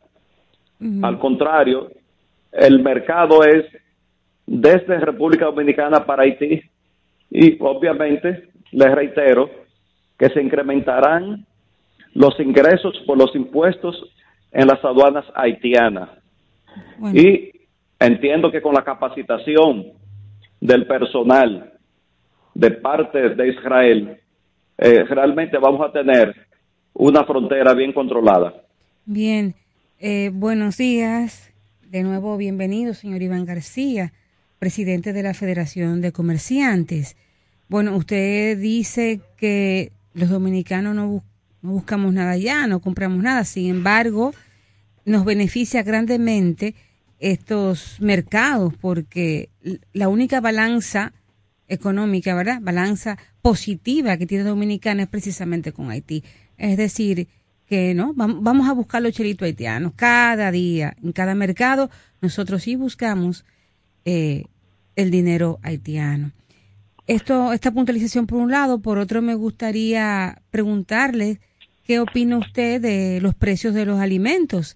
Hace un par de años se eh, dominicanos y dominicanas acuñamos el término la casa del terror para los supermercados. Y ya lo estoy viendo de nuevo, casa del terror en los mercados, supermercados, almacenes, por el aumento, ¿verdad?, de, de los alimentos. Eh, estamos también como con el muro. Bueno, lo primero es que nosotros, como Federación Dominicana de Comerciantes, tenemos más de 25 años propugnando por la creación de un acuerdo de libre comercio con Haití. Lo que pasa es que la parte haitiana siempre quiere ligar el problema de la migración con el tema de los negocios. Y realmente nosotros siempre estamos buscando los chelitos en Haití porque la balanza comercial nos favorece demasiado. Entonces, sí que nosotros somos propulsores de las exportaciones para Haití y somos propulsores de la realización de los mercados binacionales que se realizan en los 10 puntos fronterizos que existen actualmente. Así que nosotros, les reitero, somos propulsores totales de las exportaciones para Haití. Y segundo, con el tema de los precios, mire, yo hablé ayer del tema de precios para los para los para la clase media alta y para la clase alta. Señores, antes una libra de salmón de ese que dice traído por avión se compraba a 550 pesos y hoy cuesta 789,95. Una libra de filete de res costaba 225 pesos y hoy cuesta 439,95. Un litro de jugo tropicana que costaba 189,95 hoy vale 364,95. Entonces, es por esto que el impacto de la inflación ha, sido más fuerte para la clase media alta que para la clase más baja en República Dom- Dominicana. ¿Por qué digo esto? Porque si ustedes chequean los precios de los productos del agro en el país, se han mantenido estables durante los últimos 14, 15 meses, porque el, precio del arroz se mantiene todavía en los mercados entre 23 y 25 pesos la libra. Cuando se habla de arroz de 30 pesos, eh, 35 pesos, son arroces con marcas específicas e inclusive vitaminados. Las habichuelas se venden entre 40 y 45 pesos. Las, las habitas, como dice la gente, que son las importadas, que tienen prácticamente el 95% del mercado. El otro 5% es de habichuelas rojas. Entonces, así pasa también con el ajo, con la cebolla, con las papas y con todos los productos del agro en República Dominicana. Entonces, por eso es que digo que a los más pobres, realmente la inflación ha sido completamente diferente que para la clase media y para la clase media alta. En el caso del arroz, que los productores de arroz eh, se quejaron del incremento de los costos de producción, eh, pero aquí hay una sobreproducción de arroz. Aquí lo que hay que apoyar es a los productores de arroz con el mismo subsidio que le otorgaron el año pasado para los agroquímicos y los fertilizantes, para que de esta forma sus costos de producción se mantengan iguales y que el precio de la libra de arroz no suba ni un peso en República Dominicana. Y también es importante puntualizar que tenemos una parte de la inflación que es extranjera. Por ejemplo, nosotros no controlamos el precio del barril de petróleo, pero tampoco controlamos el alza de los fletes, de los fletes marítimos, y tampoco controlamos el alza del precio eh, de la soya y el trigo.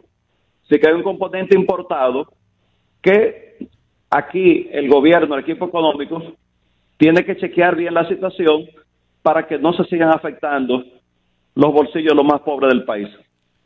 Iván, eh, a propósito de eso que tú comentas eh, sobre el efecto de la inflación según eh, clases sociales, en el caso mm, de las clases populares que conforme el dato que das ha sido eh, ha, tenido un menor impacto. Eh, ¿Cómo tú valoras el rol de, del INESPRE en este contexto inflacionario que estamos, que estamos viviendo? Bueno, Inespere, que está bien dirigido por el tocayo eh, Iván, hace su función, hace su función de impacto en visitas semanales a los diferentes barrios más pobres del país. Eh, lamentablemente no tiene la capacidad operativa para poder tener esas visitas eh, que fueran periódicas a los barrios más pobres porque de esta forma se podrían beneficiar. Porque quizá cuando van a un barrio un viernes y la gente no ha cobrado, entonces los más pobres no se benefician. Entonces entendemos que con un buen presupuesto eh, el INEPRE puede jugar un papel estelar para llevarle los productos subsidiados a la clase más pobre del país y nosotros apoyamos esa gestión del INESPRE para reducir el costo de la canasta básica en las clases más desposeídas. Bueno, entonces seguiremos comiendo un poquito más caro. Yo, yo no sé, porque es que yo no soy media. Iván. Yo no soy clase alta. Yo no soy clase media alta y yo me como mis samoncitos y compro mis juguitos tropicana. Y no soy clase media alta, ¿no, Iván? ¿No? Pero para Sí, pero nada. hay un tema. Yo puse varios productos para clase media alta, pero hay productos que nosotros no podemos tapar el sol con un dedo. ¿Por qué? Porque usted cocina su arroz que tiene su precio estable, pero usted tiene que echarle aceite al arroz y el galón de aceite realmente de 325 pesos está entre 600 y 650 pesos. Es decir, que se le incrementó un 100%. Duplicado. Para todo el mundo, alto, pobres y media. Claro. media alta. Iván, y Claro, lo otro. El aceite, por ejemplo, de oliva, que antes se compraba por 299 pesos un litro, ahora vale 539,95. Diga- Así que también la clase media alta Sí. ha sufrido. Este fin de semana hubo cosas que aumentaron 100 pesos, Iván. Hay artículos industrializados que realmente se han incrementado demasiado de precio aquí en el país. 100 pesos. Entonces, por esto es que la gente grita por esos artículos. Es decir, que la gente también tiene su razón.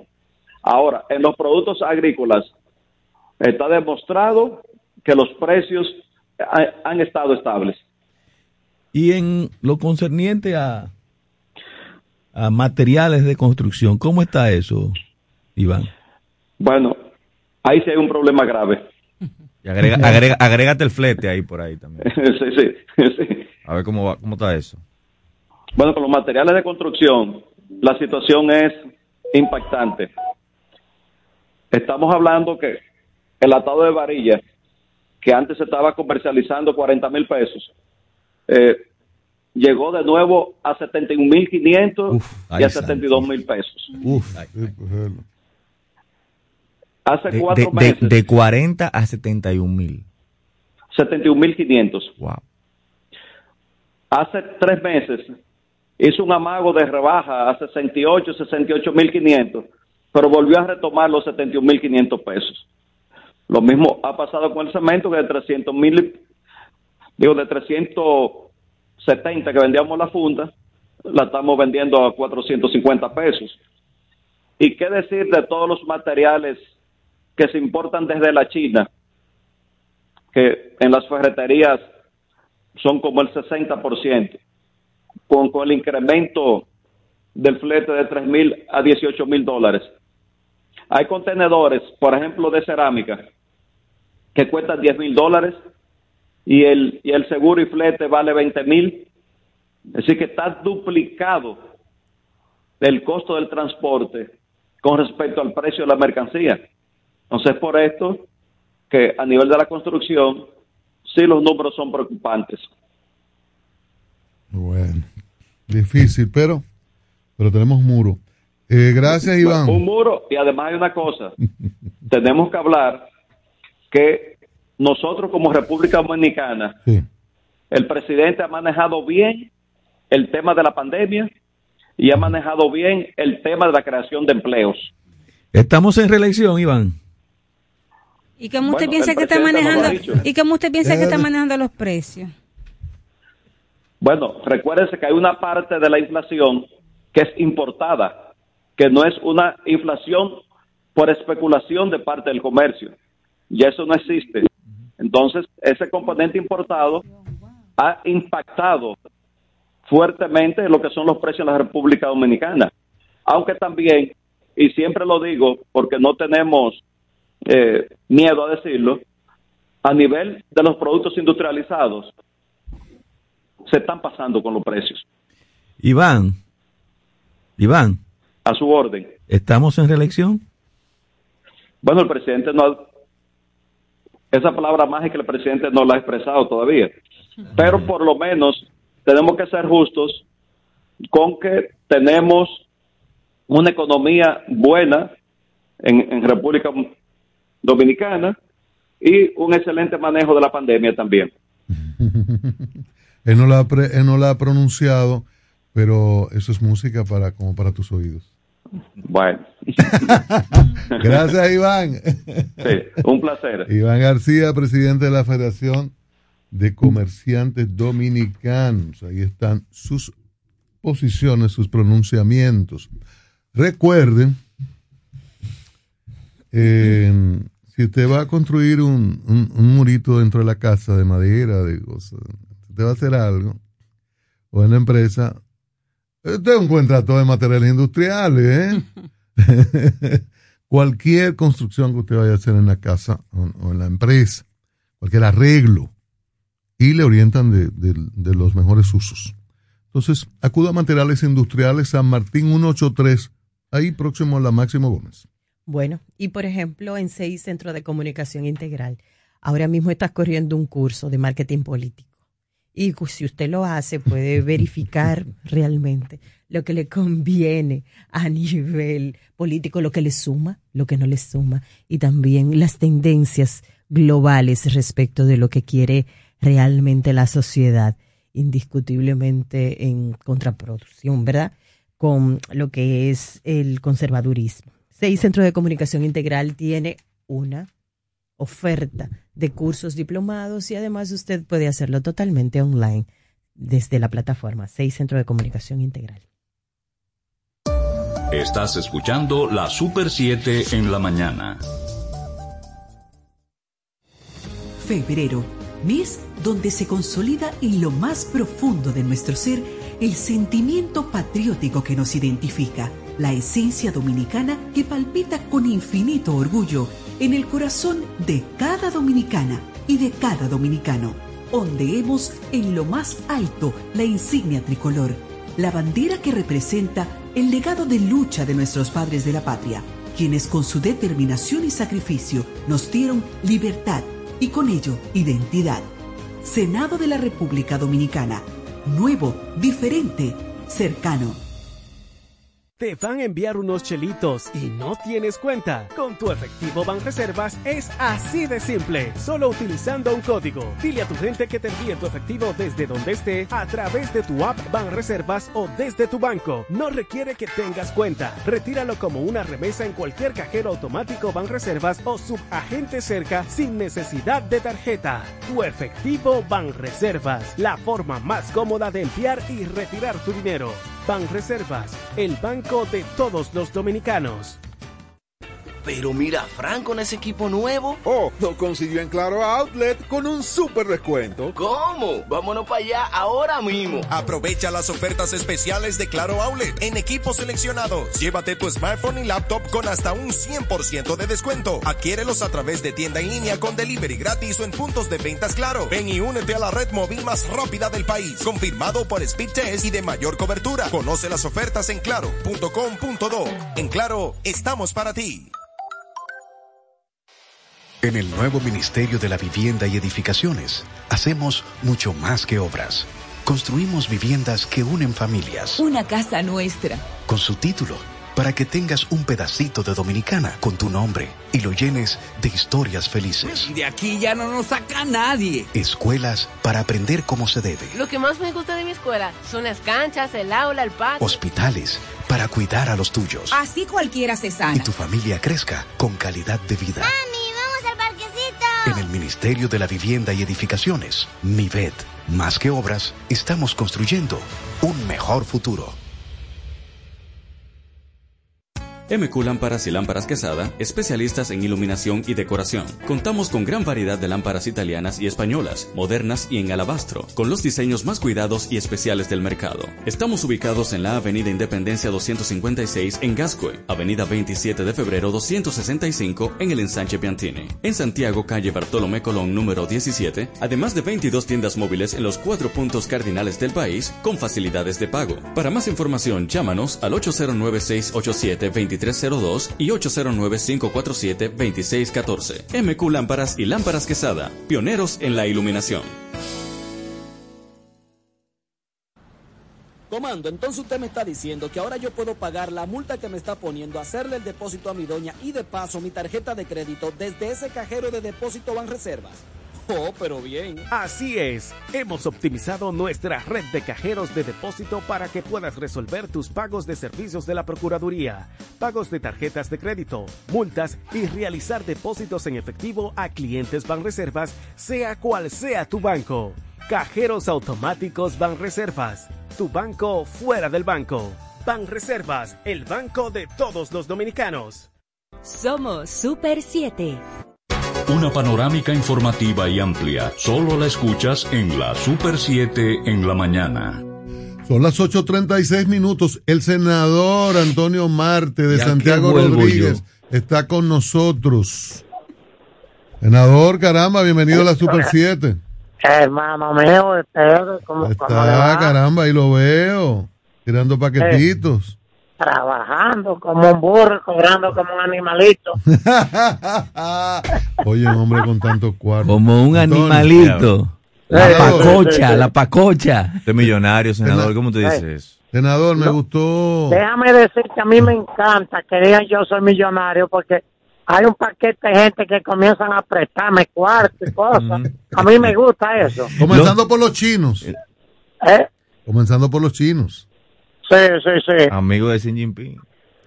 Lo, lo- lo cierto, senador. lo cierto es, senador, que usted sabe disimular muy bien su fortuna. Ah. In-. Indudablemente. Antonio es un trabajador. Eh, senador, ¿cómo que Eh. entran los haitianos a República Dominicana? ¿Cómo, cómo que lo hacen? Pagando, pagando dinero. ¿Cómo Oye, que, no te cómo que rías, pagando? ¿Pero a quién? Porque- A- a- pero no era Chivo Liniero que le pagan o a quién. Porque dicen que por el monte. ¿A quiénes que le pagan? Porque Iván García, presidente de los comerciantes, ante una pregunta muy específica decía, no, es por los montes que entran. Y yo le pregunté, armas, drogas, personas, no es por los montes, no es, no es pago por los puntos de control. Antonio. Mira, eh, eh, realmente el tráfico de armas, de drogas, de los ilegales, es es una situación bastante fuerte, porque ahora la cuota antes eran 7 mil pesos, ahora la pusieron a 15 mil. ¿Cómo, cómo que la cuota? entrando. ¿Cómo es eso? Espérese, espérese. espérese. La cuota, el pago que se pagaba antes, Oh, pagaban hasta 7 mil pesos para pasar. Pero ahora no, ahora ha subido, ahora están en inflación. 15 mil. Porque es que el problema es que aquí hay mucha gente que le gusta quedarse callado cuando ve las cosas. Cuando yo paso por la carretera de Samba Martín García, yo me encuentro con 20, 25 motoristas con dos y tres personas y haitiano todo de noche por ahí. Entonces, ¿por qué lo, tra- lo- por ahí lo trafican, lo dejan en Santiago Rodríguez y de ahí ellos se le engendran? Yo no sé si tú tienes conocimiento que en la presa de Monción se ahogaron tres ¿Cómo? ¿Y cuándo fue eso, Antonio? en esta semana, es viernes. Entonces, lo que hay es que ese tráfico solamente se corrige con el muro. Y yo por eso estoy apoyando el muro. Por eso estoy apoyando todo eso, porque es que nosotros debemos limitar nuestro país de ese país, porque nosotros no debemos cargar con problemas haitianos. Senador, pero una, una, una pregunta muy puntual. Si, si aumentaron el cobro de 7 a 15 mil y hay gente que cobra, ¿no? Eh, tiene que ser un nivel de autoridad. Entonces, con el muro, lo que va a encarecer el precio que están cobrando, porque eh, son, los, no son los que cuidan lo que están cobrando. no pasarían porque el sistema que va a haber eh, no es tan fácil violarlo. Entonces nosotros esperamos que ese sistema que se anunció sea real lo que se esté hablando, que, que no que no vengan a construir otra cosa, porque ahí vamos a estar nosotros para estar supervisando eso. Bueno, eh, de 7 a 15 mil. Se pagaban 7, estaban pagando 15 mil. Yo Y creo yo que le se, porque tú sabes que yo, yo creo que se va a disparar a mismos 25 allá, mil, ¿eh? fue- pero donde yo nací, de- hay 70 haitianos y 30 dominicanos. ¿Dónde ya. es eso? Y yo le pregunto, en Santiago Rodríguez, un campo de Santiago Rodríguez, yo le pregunto, ¿y cómo ustedes pasan? Dice, pagando 15 mil pesos. Que ellos pagan 15 mil pesos. Ah, eh, ¿Y a quién se lo dan? ¿Al teniente o al cabo? ¿O al, o Ah, al bueno, alcalde? yo ahí no, ahí no sé, porque ellos me dicen que sí. El primer muro es contra la corrupción, entonces hay que poner. Eh, Antonio, pero usted no cree que rea- realmente lo que ha debido haber es un control de parte de las autoridades mi- migratorias y de, y de aduanas para eh, evitar que yo se den esos sigo cruces. diciendo que hay irresponsabilidad, porque migración principalmente no puede decir que los transportistas y querer echarle la cuava a los transportistas, porque cuando los transportistas no van a buscar un, un extranjero aquí, es cuando cruzan de este lado que ellos lo encuentran en el camino y lo montan. Entonces, los choferes no están para pedirle documentación a nadie, absolutamente, para eso están los inspectores de migración, están los guardias, para eso se les paga. ¿Y qué le pareció a, usted? no se- ¿Qué le pareció a usted eh, la creación, aunque lo retiraron después de el carnet de eh, habitante fronterizo? Bueno, es- ahí sí se iba a poner esto bueno, porque iban a ver el puesto príncipe entero, lo iban a abrirle la puerta para legalizarlo aquí a él. Oh, eso ahí está- sí, ahí, ahí te- ahí a- ahí, ahí iban a ver en el país entero 90 haitianos y 10 dominicanos. Pero ven acá, entonces el director de migración hace eso en momento en que se preparaba la actividad para anunciar el muro en el mes de la patria. Entonces como que hay cosas que no están bien coordinadas, senador. Yo no sé, yo no entendí eso. Yo no entendí, yo, yo esa parte no la entendía, porque yo lo que entiendo es que aquí deben buscarse todos los autobuses posibles y poner gente seria, a recoger los haitianos y mandarlos para aquel lado. Antonio, Antonio, tú aquí a los militares no le tienen solamente problemas de migración. Es que Se le está dificultando. Antonio, como que se la está policía, los afectando... guardias, la marina y todo el mundo a recogerlos Sí. Y a Antonio, entonces, ¿cómo, ¿cómo se haría con, con, lo, con lo que están construyendo la nueva línea del metro, los nuevos edificios y, y todo eso que andan por ahí? ¿Y no se para, paralizaría la parte de la construcción y de la economía nacional si se hace con ese método, Antonio? Una vez ustedes entendieron parte como una parte que yo dije como jocosa. Sí. Yo decía que los extranjeros acababan con todo aquí en República Dominicana. Sí, eso como que yo no... Pensé Ajá, que era una broma. Ahora, yo como lo explico, es posible que sí. Porque si aquí hay una carretera y hay de los dominicanos, las cosas tienen que subir demasiado. Pero yo Entonces yo digo, no es que le estoy achacando a la... Entonces nos está afectando la, la comunicación. Si se puede mover un poquito en lo que Rosario le hace la pregunta. Sí, mire senador, eh, los casos delincuenciales y con las estadísticas de la Procuraduría General de la República y de la Policía Nacional son protagonizados en su mayoría por dominicanos. Y eh, si nos vamos al sector agrícola, la mano de obra en su mayoría es haitiana y ya se la ha relatado mi compañero que el sector construcción y otros también, incluso en la hotelería también. Imagínese usted desde su punto de vista de senador que nosotros dirigiésemos la política desde esa perspectiva. ¿Qué pasaría, senador? Senador. Senador, como que le están hablando algo. Está Al senador le están diciendo cosas ahí. El, el senador no, no está poniendo atención. Atienda para acá, atienda para acá. Yo, yo, yo lo puedo Eh, repetir. eh, repita la pre- le vamos a repetir una pregunta, senador. El problema es que ahora mismo estoy en la comisión técnica de primero la gente. Ah, tomé la llamada. Pues mire, le voy a preguntar en ese caso de primero la gente. Ay, yo- eso que las, que las estadísticas de la Procuraduría General de la República, de la Policía, dan cuentas de que los actos delincuenciales, en su mayoría en República Dominicana, lo escenifican los dominicanos. Y dos, que las otras estadísticas, números del sector agropecuario, del sector turismo, hablan de ese protagonismo de la mano de obra haitiana. Y entonces, si usted lo suma como legislador de la República, un poco tendría que ver cómo se afecta la producción nacional. Me gustaría, desde esta perspectiva, saber su parecer. Mira, hay una pregunta que fue la pregunta de los ingenieros. Los ingenieros, principalmente los de metro, los de que están haciendo obras que, tienen, que utilizan la mano haitiana, deben estar autorizados por migración, deben estar autorizados. Pero ellos meten a la gente ilegal y tú ahí te tiras. Migración no tiene que salir a la calle a recoger haitianos que vaya donde están haciendo esa obra, que se meta en metro, que son todos ilegales. Entonces, Pero- pero no ¿quién- sabemos de quién es la culpabilidad. Ah, Ahora bien, Senador. la otra la otra cosa que la criminalidad de aquí es verdad que hay muchos dominicanos que son que son criminales que que actúan en esta forma pero también no hay control para dejar lo, lo que la migración haitiana esos delincuentes estén entrando aquí al país a hacer diablura y, y matan gente se Pero, regarizan pero, ¿quiénes, pero ¿quiénes lo dejan entrar? ¿Lo dejan entrar 15 otros delincuentes que le cobran 7 mil y 15 mil? Eh, ¿O no son delincuentes esos son más estos? delincuentes que los que están entrando Pero dígame una cuestión, eh, Antonio, porque más o menos Rosario quería eh, eh, la respuesta que yo le voy a pedir a usted. pues.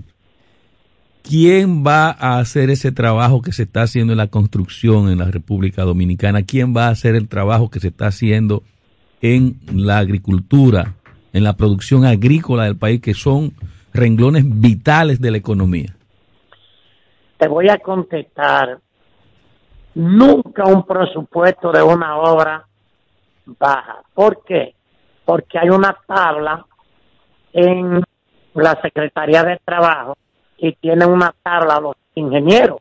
Ahora bien, cuando yo debo como dominicano por mil pesos, un haitiano lo que 350 pesos. ¿A quién tú contratarías de los dos? ¿Al dominicano o al haitiano? pero que está bien, pero entonces... Eh, no, si- no, no. Si Pero eso yo está te así... hago la pregunta. Tú me estás cobrando, yo soy dueño de la obra. Y tú en la obra me estás facturando 10 días de trabajo a mil pesos con un dominicano. Pero ¿qué pasa? Que viene un haitiano, un extranjero, y te lo hacen 350 pesos. ¿A quién tú te lo pagas de los dos? ¿A, a los mil pesos dominicanos o a los 350 pesos de, de el legal haitiano? Eh, no, el ingeniero se lo va a pagar al haitiano, claro. Ah, y así le va mejor. Entonces aquí, en las construcciones han desaparecido los dominicanos, señores.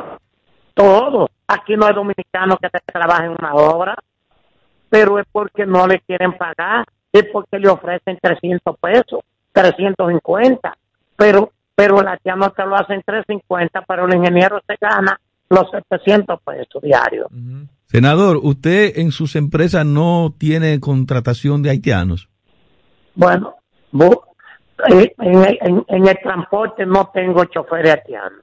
En el En la transporte y en los finca otros no sectores. En, el- en, en- en el hotel no tengo un haitiano. Prácticamente yo estoy cero. Tengo un solo y está legal.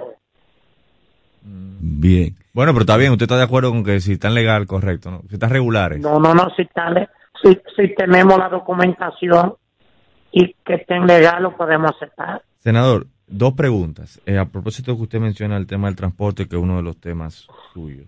Eh, ¿Cómo va el corredor de la Núñez? ¿Cómo valora usted el corredor de la Churchill?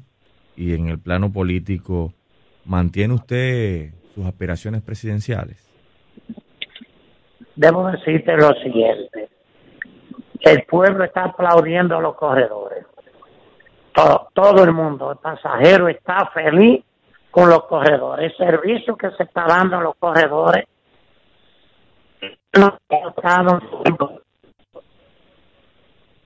Se le está perdiendo, Los senador. Hay muchos que no han entendido la transformación porque hay Senador, se está perdiendo la, la, la señal. Donde usted Sí. está, parece que... Estamos en la conversación. yo no me ha Antonio movido. ¿no? Pues sí, digo yo, que los choferes, no- muchos de ellos no han aceptado la transformación, porque de manejar un carrito, manejar un autobús y ser empresario es difícil. El paso es diferente. Ahora bien, el pueblo lo ha aceptado. Y en cuanto a, a las operaciones, nosotros estamos en el crecimiento de primero la gente todos los días trabajando, la gente exigiendo que vamos a los pueblos, la gente inscribiéndose. Nosotros tenemos una tarea, nos dimos el miércoles pasado, las 30 provincias, de inscribir un millón de personas. Ahora, entonces en eso nosotros estamos. Entonces, eh, estamos a muy de tiempo todavía, pero pues nos faltan dos años y pico, vamos a ver qué va a pasar. Pero finalmente usted se inclinaría por la reelección de Luis Abinader, ¿verdad que sí? No, no, no, yo no estoy con reelección de nadie. Y además Luis no le ha dicho a nadie que va a la presidencia. Pero como el presidente... todavía ni eh, siquiera eh, Leonel ha dicho que aspira a la och, presidencia. ah, pero, senador, pero venga acá. Usted es sabe, usted más, usted más que Pero el- nosotros el, sabe. El, PRM, el PRM adaptó usted, usted sus estatutos a la Constitución. La Constitución le permite al presidente reelegirse. Le permite, pero todavía no se sabe si Luis es candidato. eh, senador, senador, usted sabe más que nosotros. Usted ha recibido Ah, bueno. señales. No, no, no, va- vamos a esperar, vamos a esperar que me la mande. Pues ahora estamos inmensos, primero la gente sí, ahí Mm. Bueno, está bien entonces, senador. está bien. Muchis- Muchísimas gracias, senador. Gracias, gracias, hermano. Antonio Marte, senador por la provincia Santiago Rodríguez. Miren, antes de irnos a la pausa, quiero compartir algunos datos. Eh, a propósito de, estamos hablando de la verja, del muro, eh, son unos datos que salen en, en Latinobarómetro 2021, que se, se publicó, se presentó la semana pasada, el informe 2021 del Barómetro de las Américas. Y hay un apartado que lo dedica a, a las actitudes hacia los inmigrantes haitianos en la República Dominicana. Y da varios datos interesantes. Un- para mí el uno de los principales datos es que desde el 2012 se observa que el apoyo a que los haitianos reciban permiso de trabajo aumentó un 33% en 2021. Eso es una, una Pero- buena noticia. Pero que está bien, porque Claro. permiso de pero- trabajo pero ¿qué quiere- controlado, ¿qué, qué quiere decir? Eso tiene que ver mucho re- con regulado. que hay una gran parte de la población, sobre todo los sectores más jóvenes, que tiene otra mirada con relación a este tema.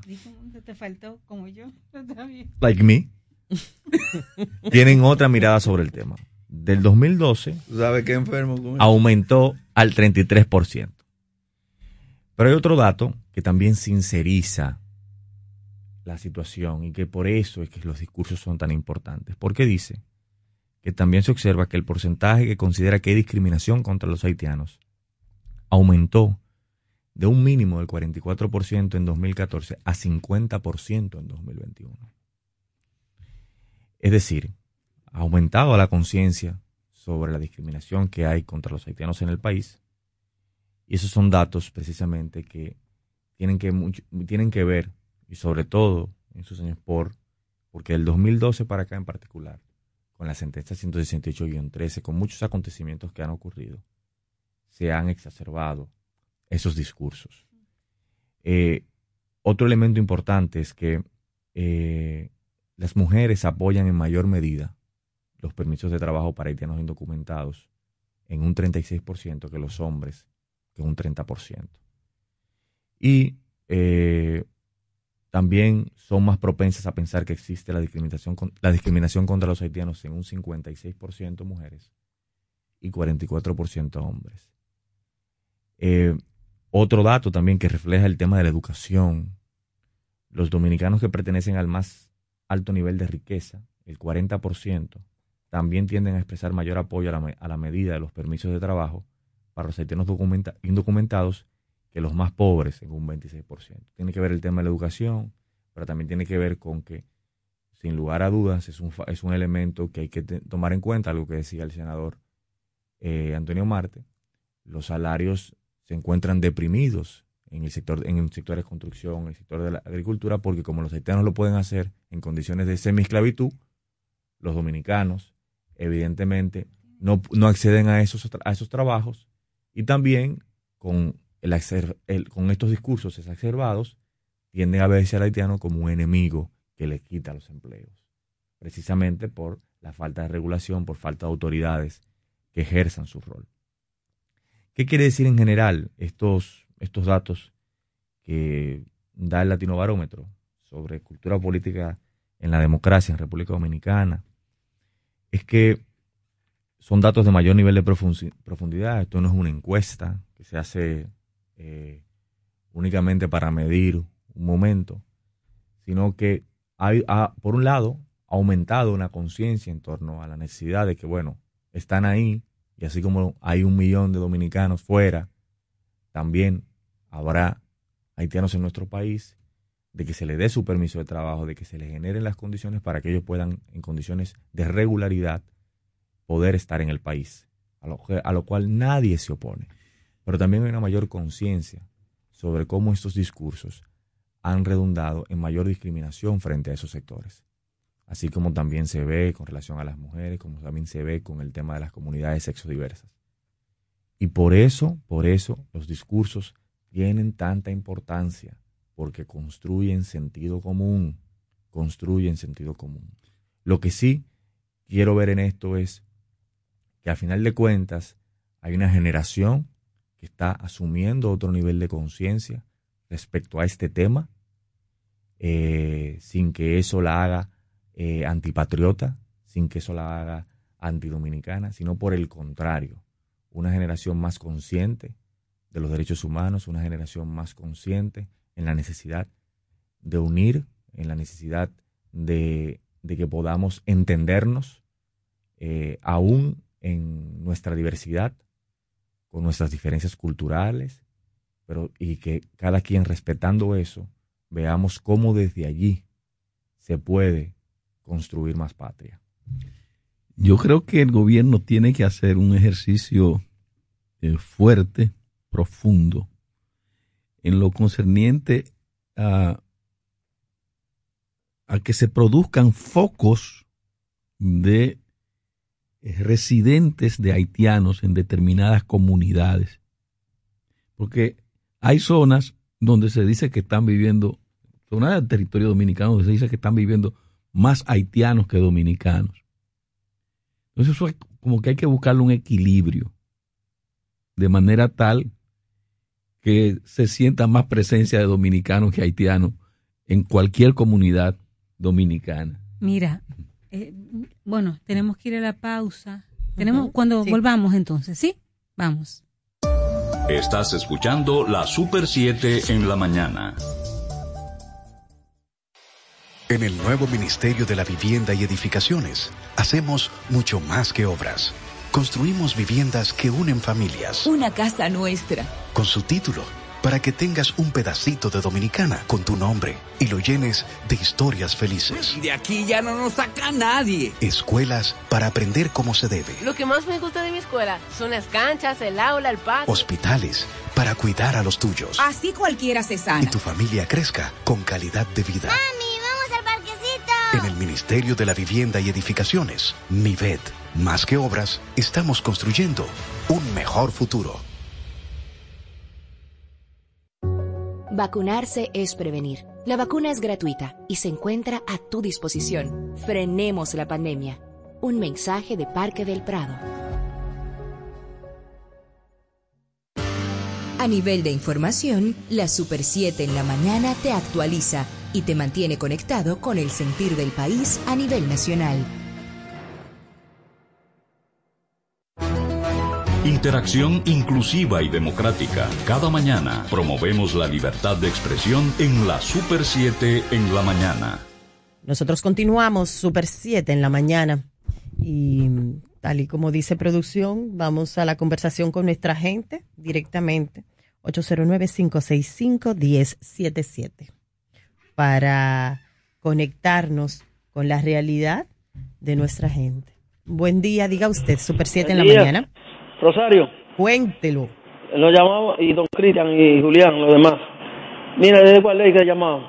Usted como periodista, ojalá usted coja un día para Gualey por la mañana. Usted se va a encontrar con 70 haitianos y 10 dominicanos. Eh, muchachita de 16, 17 años. Ya usted, ya usted la- hasta la mascota la, la, la- pone a apuntarla y, y, y la cuenta la pierde. Embarazada todita. Es, no tienen, ya, ya usted sabe, hasta el cuello no tienen a nosotros en Gualey. Si se armó un lío ahí, ni a pedacitos alcanzamos. Gracias. Muchísimas gracias, caballero. Buen día, Super 7, cuente usted. Buen día, bendiciones para todos. Oye, lo que ese señor acaba de decir es cierto. Yo vivo en kilómetros de la autopista Duarte. De, 10, de 14 años por aquí hay haitianitas embarazadas. Ahorita ustedes hablaban sobre famoso la, la pared, lo que sea, la frontera. Yo sé por qué que el presidente tiene que estar dando tanto ubicados en todos los sitios que ya comenzó, y algo que ya comenzó menos. Él debería tener ese tiempo en otra cosa. O sea, Como dice, Se le está dijeron ustedes, Se le está cortando. Estados Unidos tiene un número de tanto y tanto kilómetros y la gente cruza por él.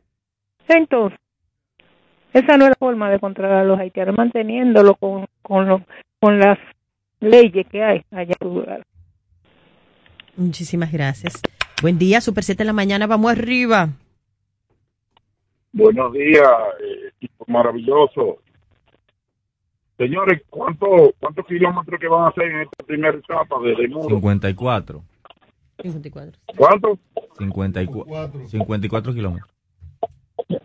54. Entonces, esto es en, en cuántos meses? En, en seis meses. Nueve meses. Entonces vamos a durar ahí como, ¿cuánto? Como tres o cuatro años haciéndolo. Pero yo estoy de acuerdo con el muro, pero para regular, no para discriminar. Y, y como decía este muchacho, eh, Iván García, que las drogas están llegando por la costa y, y ya no llegan por el aire como antes, como dijo el, el, el, el de la Fuerza Armada, que ya el, el, tirar droga por el aire ya prácticamente cero. Eso se debe a la existencia de los tucanos, de los criticados tucanos. Y por otro lado, eh, yo creo que la inflación se puede disminuir un poco, porque dice que es eh, fenómeno exógeno, pero eh, República Dominicana hay que ser el país con la infla- inflación más alta. Yo creo que a todos sus artículos de primera necesidad y materias primas que se utilizan para eh, eh, fabricar lo, lo, lo- de primera necesidad, el flete se le debe cobrar eh, al precio de pre-pandemia temporalmente hasta que hasta que esos precios se estabilicen o, disminuyan un poco, porque como dice Rosario, el, el lance son exorbitantes y toda la semana. Buenos días. Buenos días, caballero.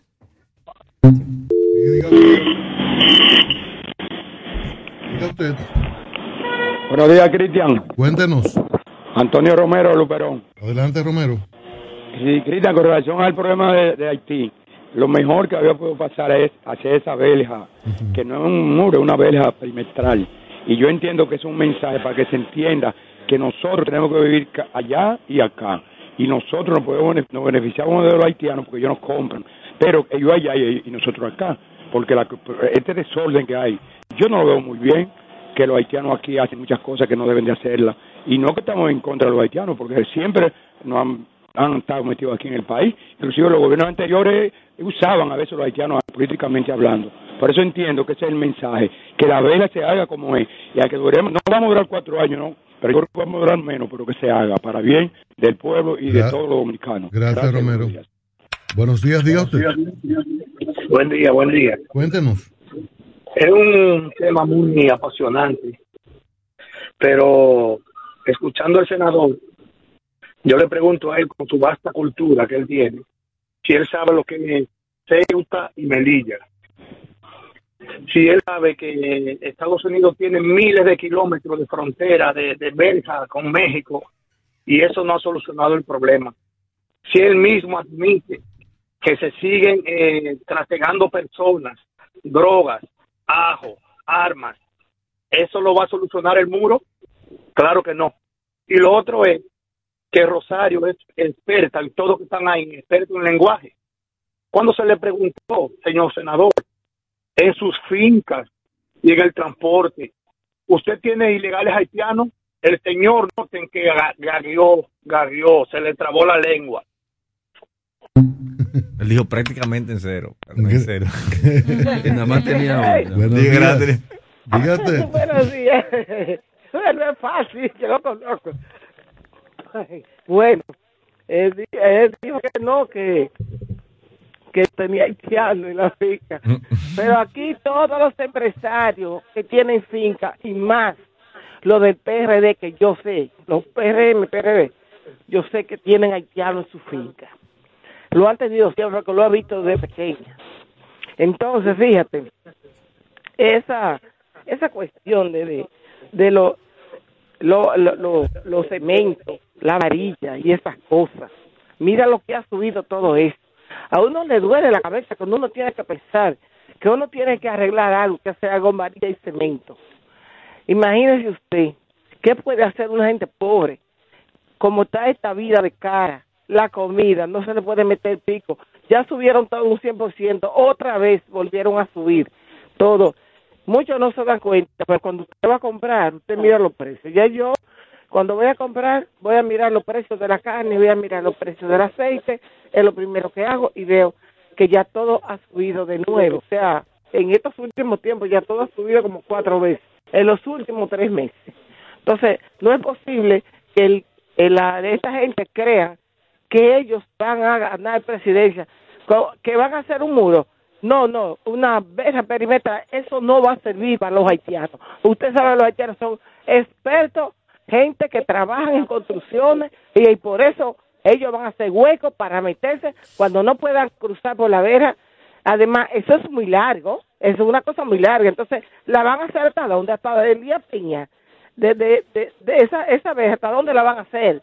Porque yo he visto que el río en- es, es un río seco, porque cuando yo fui para allá, fui chequeé todo eso, y ese río es seco. Ellos no hay ningún río que impida que ninguna de esa gente que están impuestos a andar por los montes pase para este lado. Gracias. Eso no es un muro. Yo pensaba que era un, un muro que iban a hacer. Gracias, eso no va a servir para nada. Gracias. Buenos días, diga usted. Buen día. Hola, cuéntenos. verdad que hay que. Porque Leonel Fernández y Danilo Medina cogieron cuatro mil millones de dólares a Venezuela prestado y no hicieron un proyecto agrario. En cuanto a la cuestión del muro, estamos totalmente de acuerdo. Porque aquí en la región oeste, en la región este, eh, hay varias comunidades que solo se habla creol y vamos a seguir en este desorden. No, hay que poner orden en la casa, hay que establecer un muro y si los gobiernos anteriores habían hecho 50 kilómetros, 50 kilómetros, usted lo multiplica por 20, nosotros tuviéramos casi ya la, la la, la frontera cubierta. Gracias. Buenos días, diga usted. Excusa, el señor Ten habló de no quitar la- los vehículos, la bocina a la gente. Eso está muy bien. Cada quien compró lo suyo. Lo que yo quiero saber es cuándo nos van a, a apoyar nosotros con las bullas, señores, a los ciudadanos. Eso es lo que yo quiero saber. Gracias. Buenos días, diga usted. Buenos días, bendiciones para todos. Tremendo programa, Cristian. Fabuloso. Quería decirle a Bartolomé que tengo interés de hablar con él. Es Doña Milagros. ¿Cómo te está, doña Milagro? Tengo que darle... Sí, Sí, yo le doy Por respuesta. a favor, dame eh, eh, un momentito nada más que quiero hablar contigo. Está bien. Sí, ok. Ok. Buenos días, diga usted. Hola, Hola. ¿y ustedes? Bien, grandes y gordos. Hola. ¿Tú? ¿Cómo tú estás? ¿Apareciste? Sí, yo estoy bien. Yo espero que ustedes bien. Estamos bien, estamos bien. Miren, yo me reí cuando la señora dijo de que un hueco y que los ríos están secos. Pero no es la pared ni es el río que va a frenar a los haitianos. Lo que frenan a los haitianos son los que lo van a cruzar por ahí. Si ellos son los que van a cuidar ese muro, estamos fritos. Para el viernes ya yo tengo una canción para los muchachos de la tarde. Se llama Aunque me le pongan vidrio, cuello y fondo de botella, voy a volar en la pared. Esa. Es una buena bachata. Gracias, Jacqueline. Buenos días, diga usted. Buenos días. Hola. Yo no sabía que los muros otra vez van a estar de moda porque si el de Moscú lo derrumbaron, ¿verdad? El de México con Estados Unidos tiran los muchachitos y la gente, mira, de una altura que no sé cómo no se mueren. Entonces, ¿ustedes creen que aquí eso va a dar resultados? No, inviertan ese dinero, por favor. Tienen que esa empresa entre los dos medios para que sea más cerca y se beneficien lo de este lado y lo del otro, creo yo. Ahora, me avisan para poner un negocio de vender comida cuando vayan a hacer el muro y espero que pongan dominicana a trabajar en el muro. Gracias. Buenos días, diga usted. Buenos días. Eh, es un programa democrático, yo siempre lo oigo, ¿verdad? Y voy a dar mi opinión con respecto al muro. Adelante. Todas las opiniones que ustedes dieron están bien, todas, pero hay una opinión que no han dado. Dice que la curva de parturienta haitiana en 15 años van a haber 20 millones de haitianos que lo van a empujar por necesidad. El muro es un problema físico, es para delimitar las donaciones físicamente. Aquí para allá de República Dominicana y de aquí para allá de Haití, porque ya estamos invadidos. Después, ¿cómo vamos a recuperar la patria? Gracias. Buenos días, diga usted. Sí, buenos días a todos, Cristian. cuéntenos. Eh, para los que no están de acuerdo con el muro, pero eh, hay que hacer algo, eso controla por lo menos la- la- el tema de parturienta y los contrabando, algo se controla. Aquí es si boga y para los si no boga. Apoyamos al presidente Abinader en, en el- construcción del muro y al secretario de Educación que donó los libros para los escolares. Eso es lo que se hace. Dejen que tra- el presidente trabaje. Gracias. A usted. Buenos días, cuéntenos. Sí, ah, es para contestarle a, a Jackie. Jackie, cuando uno dice hueco, está hablando de algo más decente, decir, que están haciendo un hoyo, que están haciendo un hoyo, como dicen los ciudadanos, que los haitianos eh, son expertos eh, haciendo haciendo eh, eh, haciendo hoyos eh, y ellos van a hacer unos hoyos que, que van a pasar del otro lado cuando le hagan el, el, el- la verja perimetral, porque yo pensaba que era un muro que iban a hacer y yo sí estoy de acuerdo con eso, porque lo vas a parar a ellos en algo, pero no lo vas a parar en toda esa área donde ellos cruzan para este lado, porque Gracias. ellos van a buscar la forma de cruzar como ellos Buenos días, diga usted. Hola. Buenos días. Diga usted. Mire, la- una, una de las cosas más importantes del muro es que en la actualidad usted puede estar en un lugar específico de la frontera, en el donde está, si está en Haití o está en República Dominicana. Pero con el muro se va a determinar exactamente donde usted, donde usted está, lo que va a permitir exigirle a la persona dónde debe estar. Y el muro es necesario. Gracias. Buenos días, diga usted. Buenos días. Cuéntenos. Sí, lo primero que quiero decir es que he escuchado personas criticando la entrega de libros de educación a las escuelas, pero no criticaron que el gobierno anterior duró cuatro años sin entregar libros. Eso, eso no sé, nadie se enteró de eso. Más de cuatro años. El gobierno de Leonel Fernández sí entregaba libros todos los años. ¿Y por qué lo están criticando? ¿Y qué es lo que, y qué lo que están criticando? Eh, además, hay personas que están deseando todos los días que los precios suban para tener argumentos para señora. criticar al gobierno. Pero ¿y Yo qué es reto a ¿Qué cualquiera argumento es? que se vaya conmigo a comprar, que yo soy el que compra en casa. Hay una señora que llamó ahora y dijo que los productos en los últimos tres meses han subido cuatro veces. Mentira. Aquí los productos, yo le puedo decir al precio que está todo. Los aceites subieron hace ocho o diez meses. Las carnes no han vuelto a subir. Yo compré galón de aceite ayer, pues yo compro. Todo Oiga, el mundo oiga, sabe. oiga, oiga algo, amigo. Escúchame, Aquí estaba algo. hablando el presidente de la Asociación de Comerciantes de República Dominicana y estaba Sí, reconociendo aumento en artículos de consumo regular por los Y yo dominicanos de consumo diario. Yo también lo estoy reconociendo. Y un hombre Y que quiere que Abinader se relija también.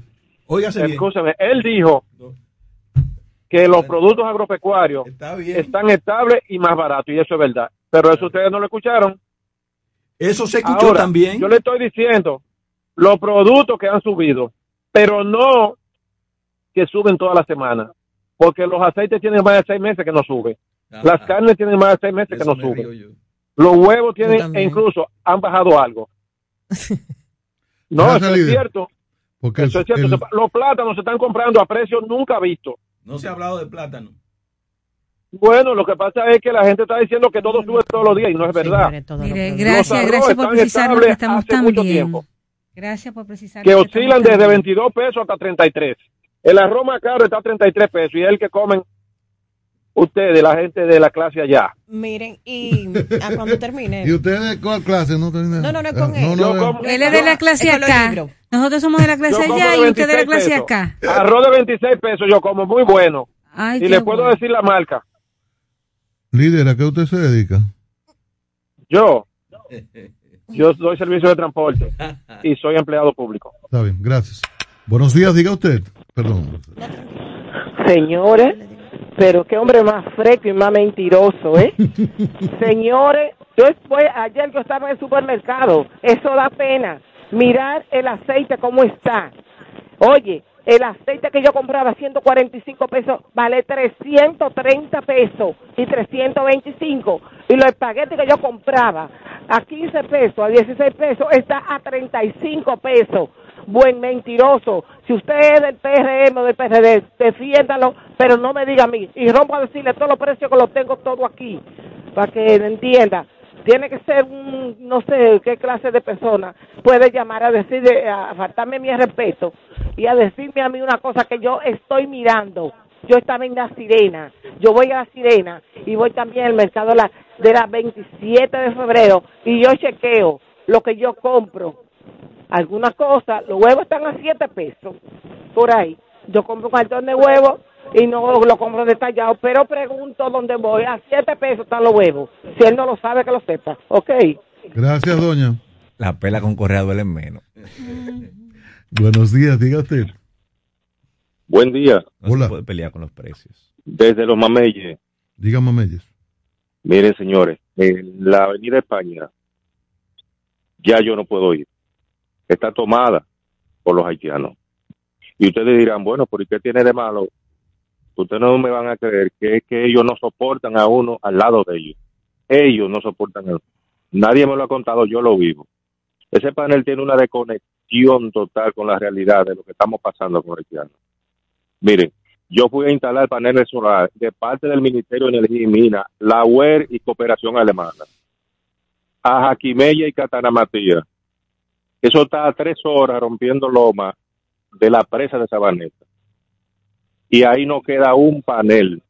El tercer pueblo que estaba en lista, que en, en Sabana Larga de Dajabón, ya no se van a poder poner porque los haitianos se los robaron todo. Y los viejitos, los viejitos por ahí están indefensos. que no tienen ni caballo porque se los roban. Yo lo vi, lo viví. Y yo fui más protector de haitianos que ustedes, porque yo fui militante de izquierda. Pero la realidad me está dando en la cara. Yo apoyo ese muro. Y más, aquí hay que hacer más de ahí. Las deportaciones tienen que seguir. Porque se va a evitar algo peor. Gracias, gracias líder. Fue. Buenos días, diga usted. Fue. Gracias, buenos días. Uf, eh, cuéntenos. Bien. Miren, primero estoy llamando a felicitar al presidente por el muro Ujú. Y que cuente con mi apoyo. Y si hay que poner un puntal de varillo, 100 bloques, yo lo pongo. Mensaje clave. Ver, Y al ver. caballero que llamó, hablando con la tarea. debieron preguntarle cuál era su partido. Feliz a todos. Gracias. Buenos días, diga usted. Yo no voy a defender al caballero, pero y respeto la opinión de la dama. Ahora mismo hay una camioneta parada en el frente de mi casa con huevos a cinco pesos. Los huevos, huevos sea chiquito, sea grande. Uno compra el que a uno le acomode. Por aquí no están tan... ¿Qué zona? ¿Qué zona? Yo me voy a mudar para allá. ¿Qué zona? Mira, los almacenes por aquí venden a precios asequibles. La tienda ¿Y que dónde mencionó, es ¿Qué para no seguir zona? dando, ¿Qué, para no qué seguir zona? dándole Señora, payola. señora, perdón, ¿qué zona? ¿Cuál lugar? Ah, yo vivo aquí en el kilómetro 3, autopista Duarte. Oye, la, la tienda que ella mencionó, yo dejé de comprar porque vende súper caro y me sale más cómodo comprar el almacén. Compro arroz a 24, a 25, arroz bueno, X marca a 30, la marca aquella que dicen. Y sí, yo me acomodo. Ok, gracias. Buenos días, diga usted. Buen día. Cuéntanos. Don Cristian, Sí. pero que yo estoy diciendo la verdad, ¿qué es lo que buscan estos desbaratados igual que yo, comprando en un maldito supermercado? Si ellos no pueden comprar en un supermercado. Pero el supermercado está vendiendo más caro que, lo, que los colmaditos. Pero uno desbaratado así, porque ¿qué, qué es lo que ellos buscan comprando? Vayan a ver los barrios como, como, como están los, los- los- víveres, como están las comidas baraticas que están.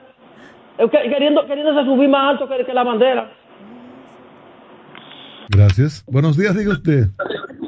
Sí, buenos días. Hace ratito eh, llamó un caballero diciendo que los productos no han subido, que ha subido uno, que otro no. Más luego llamó una señora eh, debatiéndolo con, con un discurso vano y coloquial y de calle. Los discursos se debaten con discursos. Tú tienes una idea, tú le emites y yo tengo otra y te la debato. No estás diciéndole mentiroso, hablador, esas cosas. Vamos a respetar, mi señora, la opinión de cada quien. Usted tiene la suya y él tiene la de él. Buenos días. A usted. Buenos días. Pre- Buenos días. Diga usted. Eso que están llamando, que la cosa está buena y que hay forma. Le están pagando, eh. Con Abinader lo llevó el diablo, fue. Buenos días, diga usted.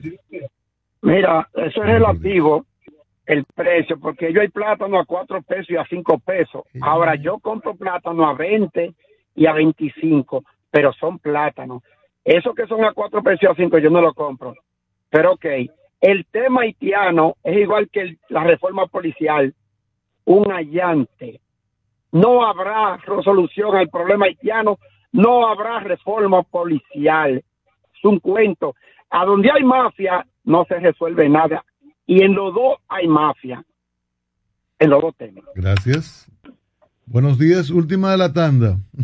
Buen día y bendiciones para ustedes. Diga usted. Óyeme, eh, los precios no están tan baratos, pero tampoco lo están subiendo todos los días, como dicen varias personas. Esta señora que llamó, que mencionó ese supermercado, uno me- mejor va afuera, allá afuera, paga un pasaje a comprar y no va a ese supermercado que ella mencionó, porque ese es uno de los supermercados que más caro venden en el mundo. Buenos días.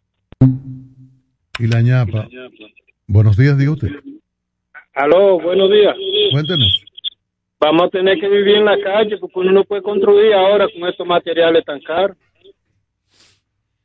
Gracias. Dice Rafael Núñez, he recorrido cinco veces de norte a sur el conflictivo tramo fronterizo. He visto la miseria ancestral de los haitianos que nos han hecho costumbre talar los árboles nuestros para hacer carbón. Hay unos teóricos que se oponen al muro y no han llegado al cruce de Guayacanes. Y en otro, y luego Núñez, el amigo Núñez, periodista, exdirector de prensa presidencial, eh, retuitea a Luis Abinader, que dijo también quiero informarle que desde mañana instalaremos un sistema avanzado de control biométrico para el registro de personas en los pasos regulares, regulados eh, mediante equipos móviles. Y concluye, digo en otro tuit, concluyo yo, en reunión con periodistas y comunicadores de Jabón el día de ayer sostuve que el acto en el que el presidente Abinader deje iniciado el muro de la frontera constituye un hecho histórico que marca una etapa nueva en las relaciones bilaterales con el vecino Haití. Es bueno, hay muchas versiones, es evidente que el gobierno parece que midió por la y parece que hay gente haciendo la tarea por la cantidad de llamadas que uno recibe eh, de que hay una opinión eh, favorable al muro en este momento. hay que insistir en cómo entran los haitianos, una persona que mencionó a las embarazadas. Yo no imagino una embarazada por un monte, corriendo, saltando verja y esas cosas. Además, el mismo Antonio Marte habla de montos. Dice mil pesos. De, siete mil a 15 mil. inflación también tocó eso. Y nosotros hablamos, y todo aquí, todo el mundo tiene testimonios de personas que la han atrapado en esas redadas eh, eh, allantosas de la Dirección de Migración y vuelven a los dos o tres días. Y, dicen, bueno, tuvo que pagar 10, 12 y ponen montos. Y a veces hay gente que incluso le facilita el, dinero de regreso o, le compensan, lo pagan le aquí. le prestan. Le prestan. Entonces, si es con pago, es por los lugares de control donde hay autoridad. Entonces, a partir de ahí, ¿es la solución esa construcción? Bueno, son opiniones diferentes. Uno tiene... Eh, podemos ser gente podemos ser teóricos, ¿verdad? o gente que cuestiona al gobierno, que fuñe, pero es la opinión, hay gente que la, la tiene diferente, pero como decía la filósofa neozelandesa, ¿cómo es? Lo de, San Francisco de Macorís son Franco Macorizano. Franco Marzo y neozelandesa y Tania María. en tiempo de construcción de puentes construimos muros. Son visiones, algunas que van a, ¿verdad? Que uno no entiende que van hacia atrás. En, aquí estamos llenos de haitianos. Esa es la expresión. Y es verdad. Ahora, es porque no existe un muro. No es por elemento de la corrupción. Mm incentivada fundamentalmente por políticos, empresarios, agroindustriales, gente que ha aprovechado todo eso, en detrimento del empleo dominicano y en detrimento de personas que trabajan por lo que sea, como el dominicano que llega a Puerto Rico en los primeros días o el mismo Estados Unidos. Y hay toda una distorsión en esto. Si fuera un tema de muros, los países lo, hubiesen resuelto con, una facilidad extraordinaria y Europa estuviese llena de muros. Pero eh, son visiones y como refería Julián temprano, eso no, no fue lo que se planteó en, la campaña electoral. Tampoco se planteó lo relativo al, al, a las tres causales, a tener una posición contraria. Ahora se recula con eso. Pero, como dice el matero, la guitarra y el violín. Es hora de hacer una pausa comercial. No cambies el dial, que en breve volvemos.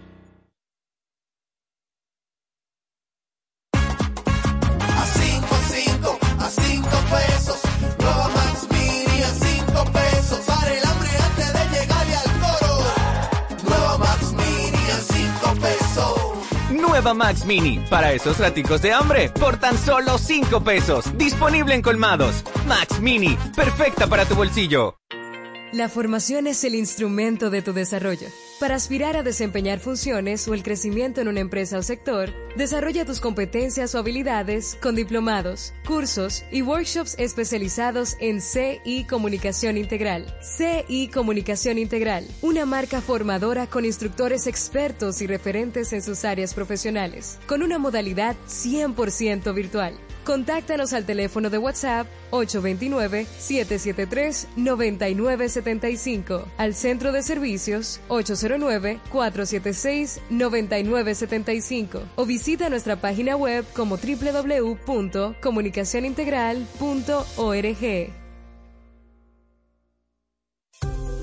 ¿Quieres importar o exportar algún producto? Alfridomsa, empresa líder en la industria frigorífica con un servicio de calidad y política de control bajo los estándares internacionales en nuestros almacenamientos, almacenes generales, almacén fiscal, frigorífico, programas de pignoración y transporte de mercancías con aliados estratégicos en Europa, Estados Unidos y cualquier parte del mundo. Alfridomsa, seguridad, rapidez, tecnología y eficiencia. Contáctanos al 809-549-1003 y síguenos en nuestras redes sociales como arroba alfridomsa. Alfridomsa, líder en la industria frigorífica. Hay una luz en tu camino que brillará y sale desde el centro de tu corazón. Esa luz todo cambiará, un nuevo sueño lograrás seguiremos el camino que esa luz nos guiará. No te detengas, echa pa'lante. Juntos rompemos la barrera en un instante. Si nos unimos, cambiamos pena con la sonrisa que merece nuestra tierra. Grita lo alto y de ese modo.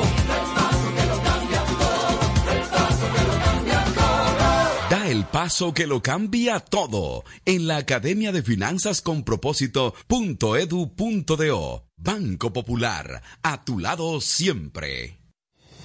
Febrero, mes donde se consolida en lo más profundo de nuestro ser el sentimiento patriótico que nos identifica, la esencia dominicana que palpita con infinito orgullo en el corazón de cada dominicana y de cada dominicano. Ondeemos en lo más alto la insignia tricolor, la bandera que representa el legado de lucha de nuestros padres de la patria, quienes con su determinación y sacrificio nos dieron libertad y con ello identidad. Senado de la República Dominicana. Nuevo, diferente, cercano. Suscríbete a nuestro canal de YouTube, arroba Super 7 FM. Una panorámica informativa y amplia. Solo la escuchas en la Super 7 en la mañana. 9.32 minutos. Hay un periodista que lo están bajo investigación en Egipto.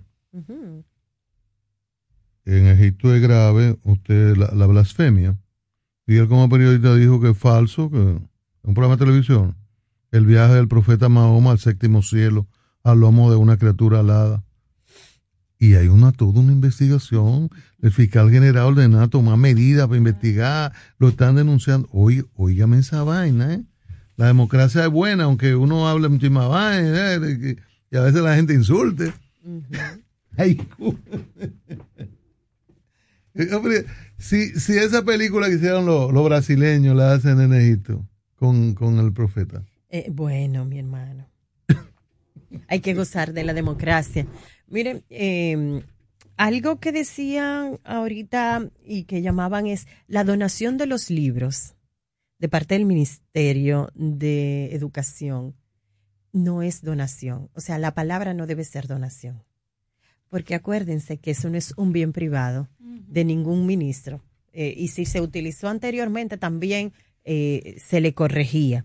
Eso es entrega de parte del presupuesto del Estado dominicano a una obligación que tiene por la Ley General de Educación. Está contemplado como acción, pero no es una donación, no lo manejemos como si fuera una filantropía Una dádiva. y una dádiva, porque ya ni siquiera son los términos que se utilizan en responsabilidad social, que no es una responsabilidad social, sino una obligación de funciones y tareas del Ministerio de Educación. Y ya nosotros tenemos, eh, Cristian, por ahí, ah, estamos cuadrados, ¿verdad? Para pasar a un tema precisamente en evaluación, Cristian, de eh, ciertos aspectos que tienen que ver con la educación. Tienen que ver con la educación. Si tenemos a Darwin, Carava- a Darwin Caraballo, que es director ejecutivo de Educa, a propósito de los temas de educación, Darwin, bienvenido a la Super 7 en la mañana. Ahora, bueno, no te escuchamos, escucha. Darwin. Audiencia. Ah, ahora sí. Hola, hola. ¿Si me escuchan ahora? Eh, sí, sí. Bueno, les daba los buenos días también para ustedes y toda la teleaudiencia. Eh, bueno, el tema de la educación, libros virtuales, el, el año escolar, ahora con lo que anunció el presidente, el desmonte de todas las restricciones. Em, ¿Cómo, y luego superado, superado después ese conflicto ADP y el Ministerio de Educación, ¿cómo ves de, en este momento y, y- para los próximos meses lo relativo a la educación?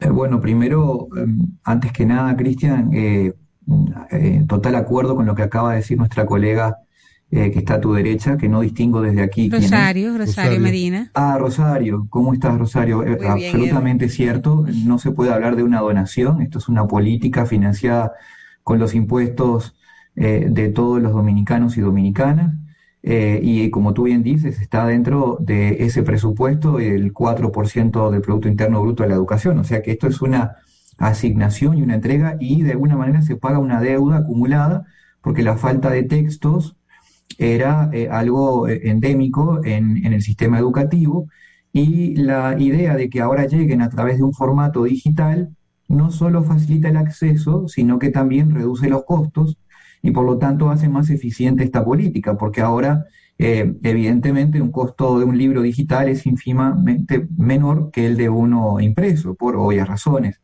Así que este, acordar contigo eso que se aprobó justamente en la última sesión del Consejo Nacional de Educación la semana anterior. Eh, claramente este año escolar eh, viene eh, con algunas dificultades, como ustedes lo estaban relatando. El, retorno a las clases eh, fue algo traumático, con un conflicto eh, suscitado sin fundamentos por el sindicato mayoritario de docentes, pero afortunadamente esto ya fue superado y se reintegró la mayor parte de los estudiantes y de los docentes. Un aspecto a destacar, y aprovecho aquí la amplia audiencia que, que tienen ustedes eh, eh, en la Super 7, porque eh, hemos detectado en algunos poblados, localidades tal vez alejadas de los centros urbanos, ausencia de estudiantes, producto de que permanece cierto temor en las familias a enviar a sus hijos a la escuela. Eh, esto es previo a las medidas anunciadas ahora por el presidente de la República del levantamiento de los protocolos de forma obligatoria, lo cual no quiere decir, eh, Cristian y colegas, de que sea un levantamiento eh, a secas de todos los protocolos en los centros educativos. De hecho, la gran mayoría de ellos, a nivel privado y público, porque también así lo hizo saber el doctor Fulcar, ministro de Educación, eh, se mantendrán las medidas de seguridad sanitaria eh, para poder justamente controlar nuevos brotes. Pero verdaderamente cuando uno mira las estadísticas a nivel global, eh, la República Dominicana es un ejemplo de, manejo y administración de- de- del problema de la pandemia. Basta ver, por ejemplo, hoy los indicadores de contagio o de eh, casos graves o ni qué decir fallecimientos comparados con Europa, por ejemplo. Así que eh, en ese sentido esto se ha superado y entiendo de que merece la pena ahora repensar el relanzamiento de la educación dominicana para eh, solventar las deficiencias que se fueron generando durante la pandemia. Pero eh, en estos momentos que estamos hablando aquí está ocurriendo en Santo Domingo una reunión entre las autoridades del Ministerio de Educación y representantes de la Organización de Estados Iberoamericanos, eh, donde están participando la gran mayoría de ministerios de Iberoamérica, tratando de conocer la experiencia dominicana para extraer lecciones de este modelo híbrido que se instaló. A veces nos concentramos demasiado en las malas noticias eh, y olvidamos que también eh, hay aspectos positivos de los procesos que se dan en la República Dominicana y que pueden ser ejemplos para el mundo. Así es. Algo que usted ha dicho y que me, que me llama la atención, Me gustaría que me explicara, que nos detallara en qué consistirían esos puntos relevantes eh, a destacar en ese relanzamiento de la educación dominicana. ¿Cuáles usted cree que son esos puntos vitales que necesitan estar en ese relanzamiento de la educación? Mira, la, educación dominicana, como sabemos todos, en las pruebas regionales, nacionales eh, y globales, eh, no le va demasiado bien. La última prueba que se difundió de la Oficina Regional de Educación para América Latina y el Caribe de la UNESCO en noviembre del año anterior, eh, demostró que el país sí logra avanzar a un ritmo muy lento. fue el, tercer país que más mejoró en materia de lectura y el cuarto, perdón, y el segundo en materia de matemáticas, pero aún sigue en la retaguardia de América Latina. Y todo el resto eh, de los países vanguardia, eh, llámese Costa Rica, eh, Uruguay, Argentina, Chile no participó de esa medición, cayeron estrepitosamente. Y esa medición fue antes de la pandemia. ¿Qué nos dice? Que el sistema educativo latinoamericano estaba obsoleto y que la pandemia le, lo hirió de muerte definitivamente. Y ahora eh, hay una oportunidad histórica para que lo que se avanzó, los pasos que se dieron en la aceleración de la incorporación de la tecnología, en la mayor autonomía de los centros educativos y de los maestros, y el retorno de la familia al proceso educativo, eh, que había estado alejado durante tanto tiempo, pero que por razones obvias también regresó con la pandemia, aprovecharlo y buscar una estrategia diferente que le permita a, los estudiantes aprender. E, en Educa estamos en esa línea y, parte de lo que hemos em, planteado, eh, y esto hablándolo con los expertos eh, de mayor nivel a nivel global, eh, nos dicen de que hay que tener cierta cuota de humildad, que de alguna forma lo que sabíamos en educación está en entredicho y les cuento solo un ejemplo. Hace apenas dos semanas se publicó un estudio experimental eh, en, el estado, en, Tennessee, en Estados Unidos, que demuestra que una política de primera infancia no siempre es buena para el desarrollo de los estudiantes.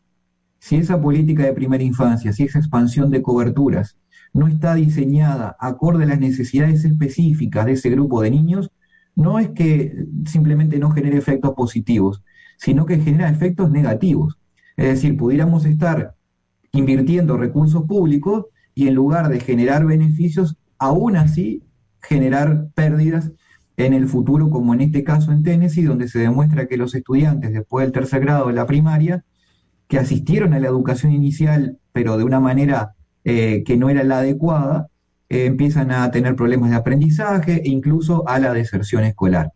Eh, de modo que todo lo que sabemos hay que ponerlo sobre cuestionamiento y tener la evidencia de los datos como la mejor guía para procesar transformaciones. Y allí estamos trabajando en este momento en 56 centros educativos experimentales para crear un prototipo que le permita al país tener una herramienta de transformación con los mismos docentes, con el mismo currículo, con los mismos presupuestos, con los mismos centros educativos, para que si funciona, podamos escalarla con eh, cierta velocidad y por lo tanto transformar el sistema en la próxima década. Se ha, eh, ha trascendido que los colegios privados, lógicamente, eh, ante la posibilidad de que se apruebe una ley que elimina la reinscripción y eso, el pago de reinscripción, pues pudiesen transferir eh, el valor o el costo de esa reinscripción hacia otros servicios que se ofrecen en, eh, no sé si la, en, la mensualidad que se paga a los colegios. Ya lo hemos pagado. Ya, ya se, ya se ha transferido. En el caso nuestro, sí. Oh, bueno. Entonces, ¿se ha manejado así eh, Educa en este caso? Mira, yo la verdad eh, ignoro si en la mayoría o en algunos centros educativos ocurrió esto que tú estás relatando. Lo que sí es cierto. Dice Rosario que, ya ella, ah, en su caso. Pero digo, no, por supuesto, veo que Rosario dice que ocurrió eso en el colegio seguramente de sus hijos, que ella paga y que seguramente eh, le duele mucho el bolsillo, como a todos nosotros eh, que somos padres. Pero lo, importante aquí es destacar que eh, hace algún tiempo, a raíz de esto y de un proyecto de ley en ese momento presentado por eh, eh, el Torito Acosta en, el, en el Congreso, nosotros escribimos una nota de trabajo que titulaba el, Senado Dominicano ignora 4.500 años de evidencia empírica. Es decir, todo intento por controlar precios en un mercado determinado eh, está condenado al fracaso, a pesar de que eh, lo guíen buenas intenciones. Eh, siempre hay una intencionalidad de los políticos a lo largo de la historia de poder corregir y controlar precios para entender que hay ciertos bienes y servicios que debieran tener valores justos. Pero en el mediano y largo plazo eso siempre tiende al fracaso. Y esta es una modalidad de, esta realidad, porque esto, digamos, nosotros lo, lo ejemplificábamos con la historia de Diocleciano, del emperador romano, que creó un edicto justamente y que amenazaba incluso con quitarle la vida y cortar manos o cabezas según fuera el incumplimiento a, los precios establecidos rígidamente eh, por el gobierno. Pero aún así terminó fracasando y esto acabó con, con su periodo gubernamental. Eh, de, alguna manera, eh, esto lo que nos da a entender es que en, la relación entre, entre privados, eh, donde hay un, colegio y donde hay un padres de familia, esos son acuerdos que en nada debe eh, intervenir el Estado. Es decir, el Estado no debe estar allí eh, más que para garantizar que la oferta educativa que brinda ese colegio sea de la máxima calidad posible. Pero en términos de precios, es una relación que los padres y el colegio deben mm, negociar de manera privada. Eh, ¿Por qué digo esto también? Porque generalmente esos recursos van destinados a pagar determinadas funciones. Yo siempre digo que eh, la educación no es un lugar para uno eh, hacer dinero o hacerse, digamos, de una pequeña fortuna. La, educación no es un negocio en el cual el que aspira a generar rentabilidades invierta.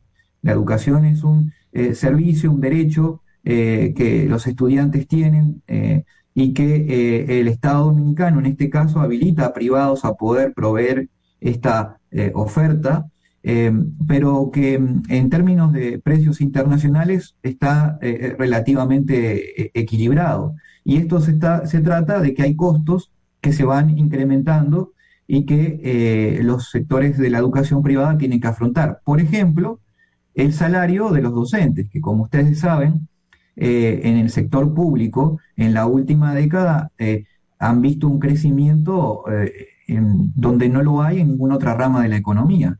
La, la, educación, el salario del educador pasó a ser del peor pago en la economía local a ser el, no solamente el mejor pagado entre profesiones universitarias de ingresos, sino también estar entre los más altos de la región centroamericana y caribeña.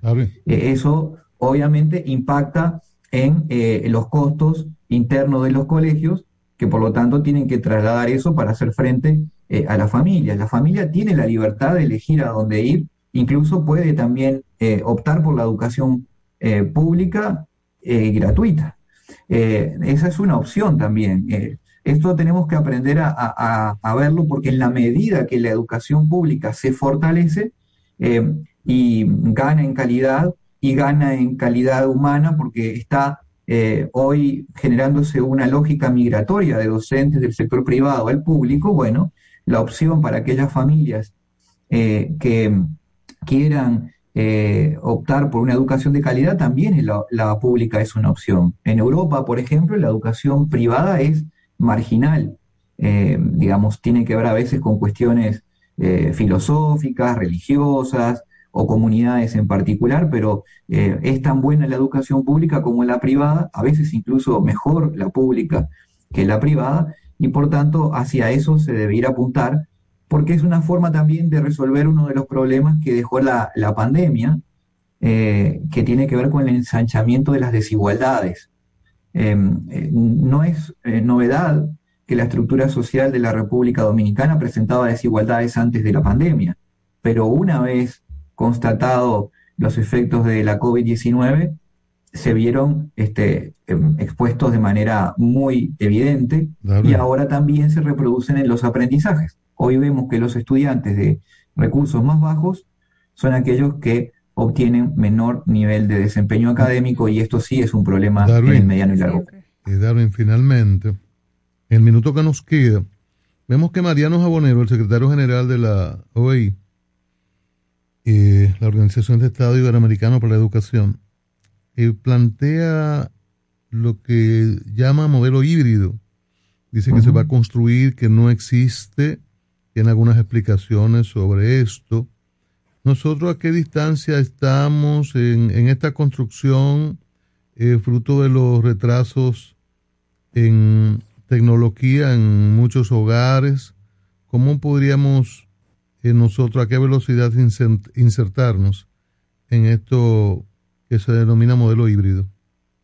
Cristian, eh, justamente esta reunión que tiene lugar ahora en Santo Domingo, eh, mientras nosotros estamos conversando eh, con la presencia del secretario general, eh, el doctor Mariano Jabonero, eh, se está tratando este tema y la República Dominicana fue escogida como sede ministerial para este asunto por constituir el- un ejemplo a tener en cuenta de lo, por, por lo que ocurrió durante la pandemia, eh, para aprender de, de, las- de las buenas acciones, de los aciertos y también de los errores.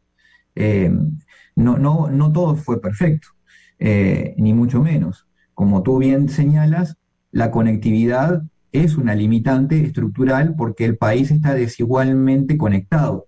Hay zonas del país donde tienen conectividad de primer mundo y otras que desgraciadamente están muy lejos de esa situación. Sin embargo, la conformación de un modelo híbrido que combina educación remota con educación presencial es una vocación que hay hoy en la República Dominicana después de la pandemia y eh, el, el potencial que se tiene justamente consolidar como modelo esta estrategia y aplicarla para también optimizar recursos, porque esta eh, metodología le permite al país rendir más los recursos que tiene. Un poco un ejemplo, hoy un buen docente ya no limita su talento a los límites físicos de un aula o una escuela, porque gracias a la tecnología puede llegar al último rincón del país e incluso a dominicanos y dominicanas que están fuera de frontera, como ocurrió durante la pandemia. Así que allí hay mucho para construir a partir de estos ensayos, que fueron obviamente, eh, digamos, resueltos de manera eh, provisoria porque se tuvo que atender a la emergencia. Ahora hay toda una posibilidad para que la educación dominicana dé un salto de calidad y el riesgo está en intentar volver al modelo del pasado. Si se vuelve al modelo del pasado, todo lo que se puede haber ganado durante este tiempo eh, estará eh, perdido y ese será, eh, esa será una muy mala noticia si se constata. Bueno, gracias Darwin. A ustedes, un abrazo. Darwin Caraballo, director ejecutivo de Educa. Siempre importante conversar con él, que conoce, maneja muy bien estos temas. El modelo híbrido es tener escuelas y domicilios digitalizados y la digitalización supone las mismas oportunidades para todos. La idea es que todos tengan conectividad, crear sistemas educativos con contenidos digitales y metodologías apropiadas, dijo Jabonero. Miren, eh, bueno, nosotros prometimos tratar el tema de Alianza País, no, como que se nos ha ido y como que siempre se nos va el tiempo. Pero Vi una muy mala respuesta de la dirección política de Alianza País. Eh, respondió uno de los cuestionados, el diputado Martínez, diciendo que bueno, que ellos chequearon la lista y que de los ciento y tantos renunciantes, que según la lista que depositaron en la Junta ahí hay solo veintitantos, eh, no sé, como que le dieron de lado al fondo de la de la denuncia que hacen dirigentes y militantes renunciantes sobre alegada corrupción, eh, falta de transparencia y una serie de situaciones que a partir del discurso de Alianza País y la representación que tiene Alianza País, a uno le sorprende, le choca y, y como que la ve propia de los, de los partidos tradicionales grandes. hasta de maltrato se ha hablado. Ahora, eh, me hubiese gustado, tenemos como unos días, una semana, José Horacio, hola. que no, no recibimos a José Horacio por acá, pero él quizá pudiese eh, darnos una panorámica más definida de, de lo que ha estado ocurriendo ahí. Y eh, bueno, Pero- lo ideal sería Guillermo Moreno, pero Guillermo Claro. Moreno como que Guillermo como que no habla y él tiene un no le segmento. gusta Entonces, un segmento en esta emisora. Y no pero sé lo cierto es que el número de dirigentes o, o de miembros y de miembros que salió de la agrupación está de Pradel. Eh, No, No, no, ellos, aclaran. Ah, ellos bueno, aclaran. ellos aclararon. Martínez, a nombre de la dirección, aclara Sí, sí. de que, Ah, de que. Fidel Espradel no ha renunciado. Bien. Eh, Entonces, eso es falso. Pero eso, eh, el número de renunciantes es, eh, es de todas maneras un tanto considerable y que de golpe se le vayan así, como que tiene... Ellos sometieron a la Junta Central Electoral también am, el área de que tiene que ver con esto, que certifique si esas personas realmente pertenecían a Alianza País. Mm. Es un proceso parte de lo que están, parte de lo que Y podemos ayer- mañana ayer- ver. A mí, para mí es una, una escaramuza. Para mí es una escaramuza porque hay un tema, una discusión de fondo. Entonces ellos dicen, mira, que nos certifiquen si esto tienen, porque hay gente que habían sido suspendidos, estaban en proceso de suspensión por faltar a reuniones y tantas. Entonces, eso es aplicar el librito al momento de las discusiones de fondo. Yo te digo, bueno, Rosario, pero los estatutos dicen que si falta dos reuniones corridas, estás fuera. Entonces, ahora te lo voy a aplicar. Cuando se dan estas denuncias, tú me vienes a hacer referencia a unos estatutos que si se le aplica quizás al mismo que lo está diciendo, ha faltado más de dos. ¿No entiendes? Y también, y también el asunto de que si se fueron, se fueron. Y no, no hay inconveniente con eso. Se fueron porque no se sienten bien ahí. Y, No, y, y la para Alianza País fundamental para la historia de Alianza País, para Guillermo Moreno, para beneficio de José Horacio, que es un diputado eh, muy importante para el país, no solo en esa organización, explicar, refutar, explicar y si tiene que refutar, refutar o admitir parte de las denuncias hechas, porque hay denuncias sobre corrupción, sobre declaración jurada de personas importantes, falseadas o alegadamente eh, falsas, y tienen que explicarlo, no es descalificar porque ya no están y irse por la tangente, tienen que decirle al país, mira, eh, sobre tal cosa no es verdad por esto, por esto y por esto, tal cosa es, pero tienen que asumirlo, ya eso tiene una semana y da la impresión como que se le da de lado. Ayer presentaron, en, subieron a Twitter un bizcochito con una velita porque estaban de, de celebración del 11 aniversario. Bueno, nos están diciendo que terminemos. Mañana continuamos con el tema. Mañana vamos a continuar con el tema, continúe con la Super 7. Feliz día. Aquí la actualidad nacional e internacional vista desde un prisma muy particular con el equipo de analistas de la Super 7 en la mañana. Nos encontramos en otra jornada de referencia informativa desde las 6 de la mañana en la Super 7.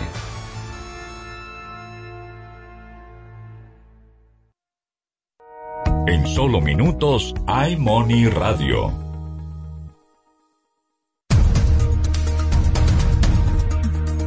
El banco suizo Credit Suisse guardó fortunas de personas ligadas a la corrupción. Y ahora las noticias del portal super7fm.com. En Nueva York, una filtración de datos revela que durante años el banco suizo Credit Suisse guardó fortunas de personas ligadas a la corrupción procedentes de todo el mundo, entre ellos empresarios sancionados o violadores de los derechos humanos por un valor conjunto de unos 100 mil millones de dólares, publicó The New York Times. Por último, en Pekín, el Banco Popular de China mantuvo en el 3,7% su tipo de referencia para préstamos por segundo mes consecutivo. Para ampliar los detalles de este boletín de noticias, visite nuestro portal super7fm.com.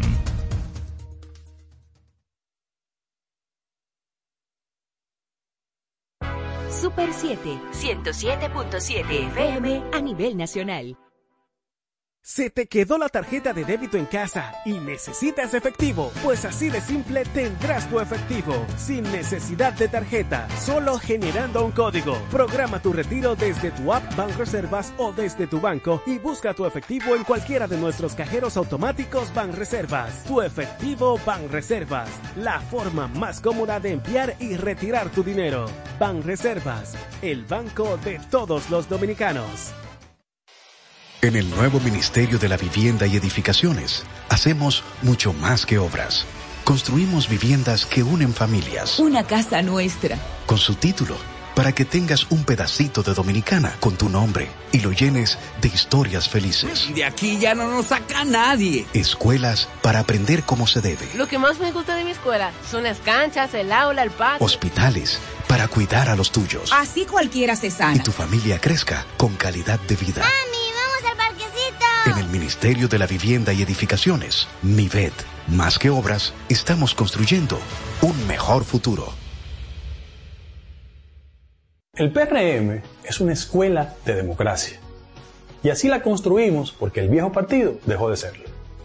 Por eso, todos aprendimos a que los procesos de convención interna sean universal, directo y secreto, como nos enseñó el doctor José Francisco Peña Gómez.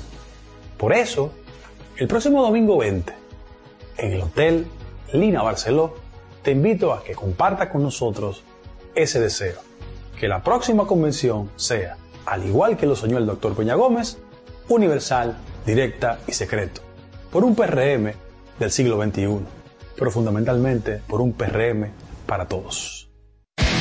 Desde las 6 de la tarde sintoniza Sobre Ruedas con Harold Abbott, tu programa especializado en el mundo de las ruedas y el sector automotriz. Informaciones de interés de forma sencilla y clara. Sobre Ruedas con Harold Abbott, de lunes a viernes por la Super 7.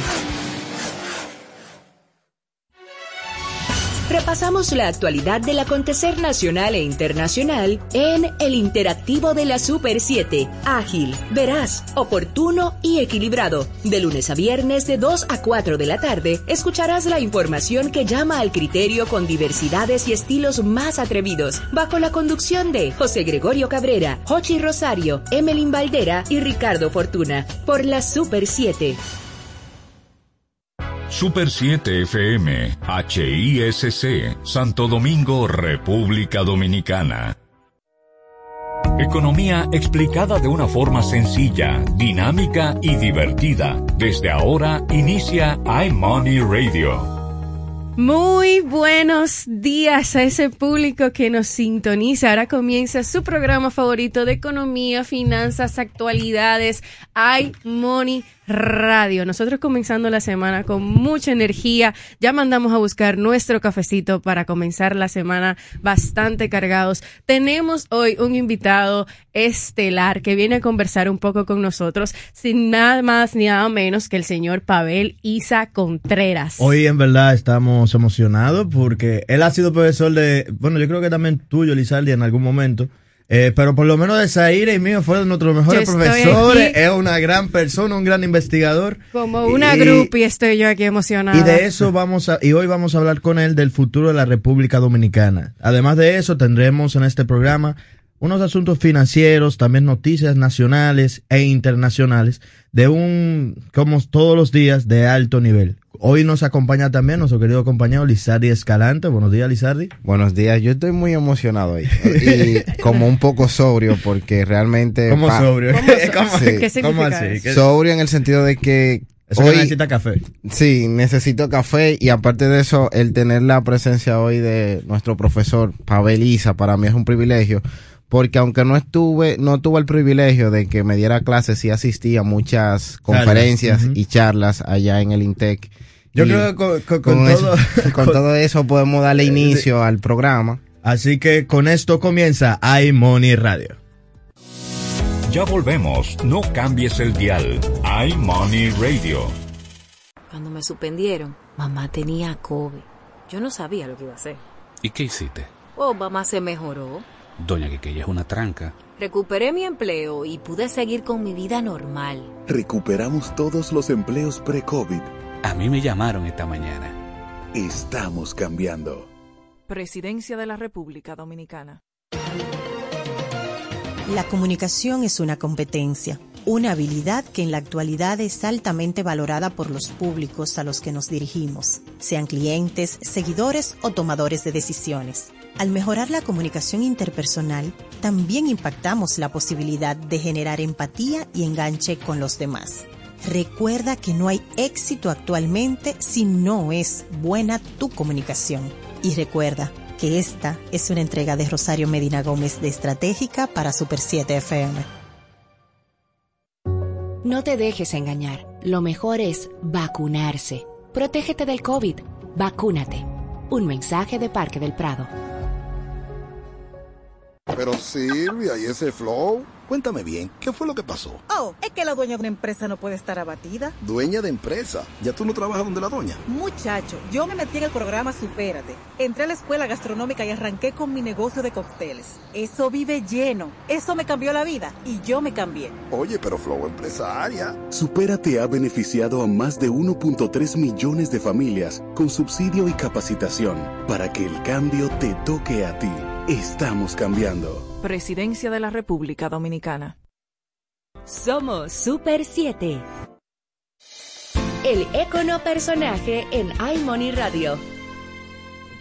Gracias por continuar con nosotros y ahora vamos a comenzar con una conversación que nosotros tenemos varios días eh, bastante emocionados preparándonos para esto, como le estábamos comentando anterior antes de la pausa, anterior antes de la pausa, ya tú sabes. No, ya que la redundancia va a caer. Sí, Estamos yo nerviosos. estoy ¿cómo? emocionada. Tenemos al maestro Pavel varios días eh, bastante emocionados preparándonos para esto, como le estábamos comentando anterior antes de la pausa, anterior antes de la pausa, ya tú sabes. No, ya que la redundancia va a caer. Sí, Estamos yo estoy nerviosos. ¿cómo? emocionada preparándonos para esto, como le estábamos comentando anterior antes de la pausa, anterior antes de la pausa, ya tú sabes. No, ya que la redundancia va a caer. Sí, Estamos yo estoy nerviosos. ¿cómo? emocionada. Antes de la pausa, anterior antes de la pausa, ya tú sabes. No, ya que la redundancia va a caer. Sí, Estamos yo estoy nerviosos. ¿cómo? emocionada. Tenemos Ya que la redundancia va a caer. Sí, Estamos yo estoy nerviosos. ¿cómo? emocionada. Yo estoy emocionada. Tenemos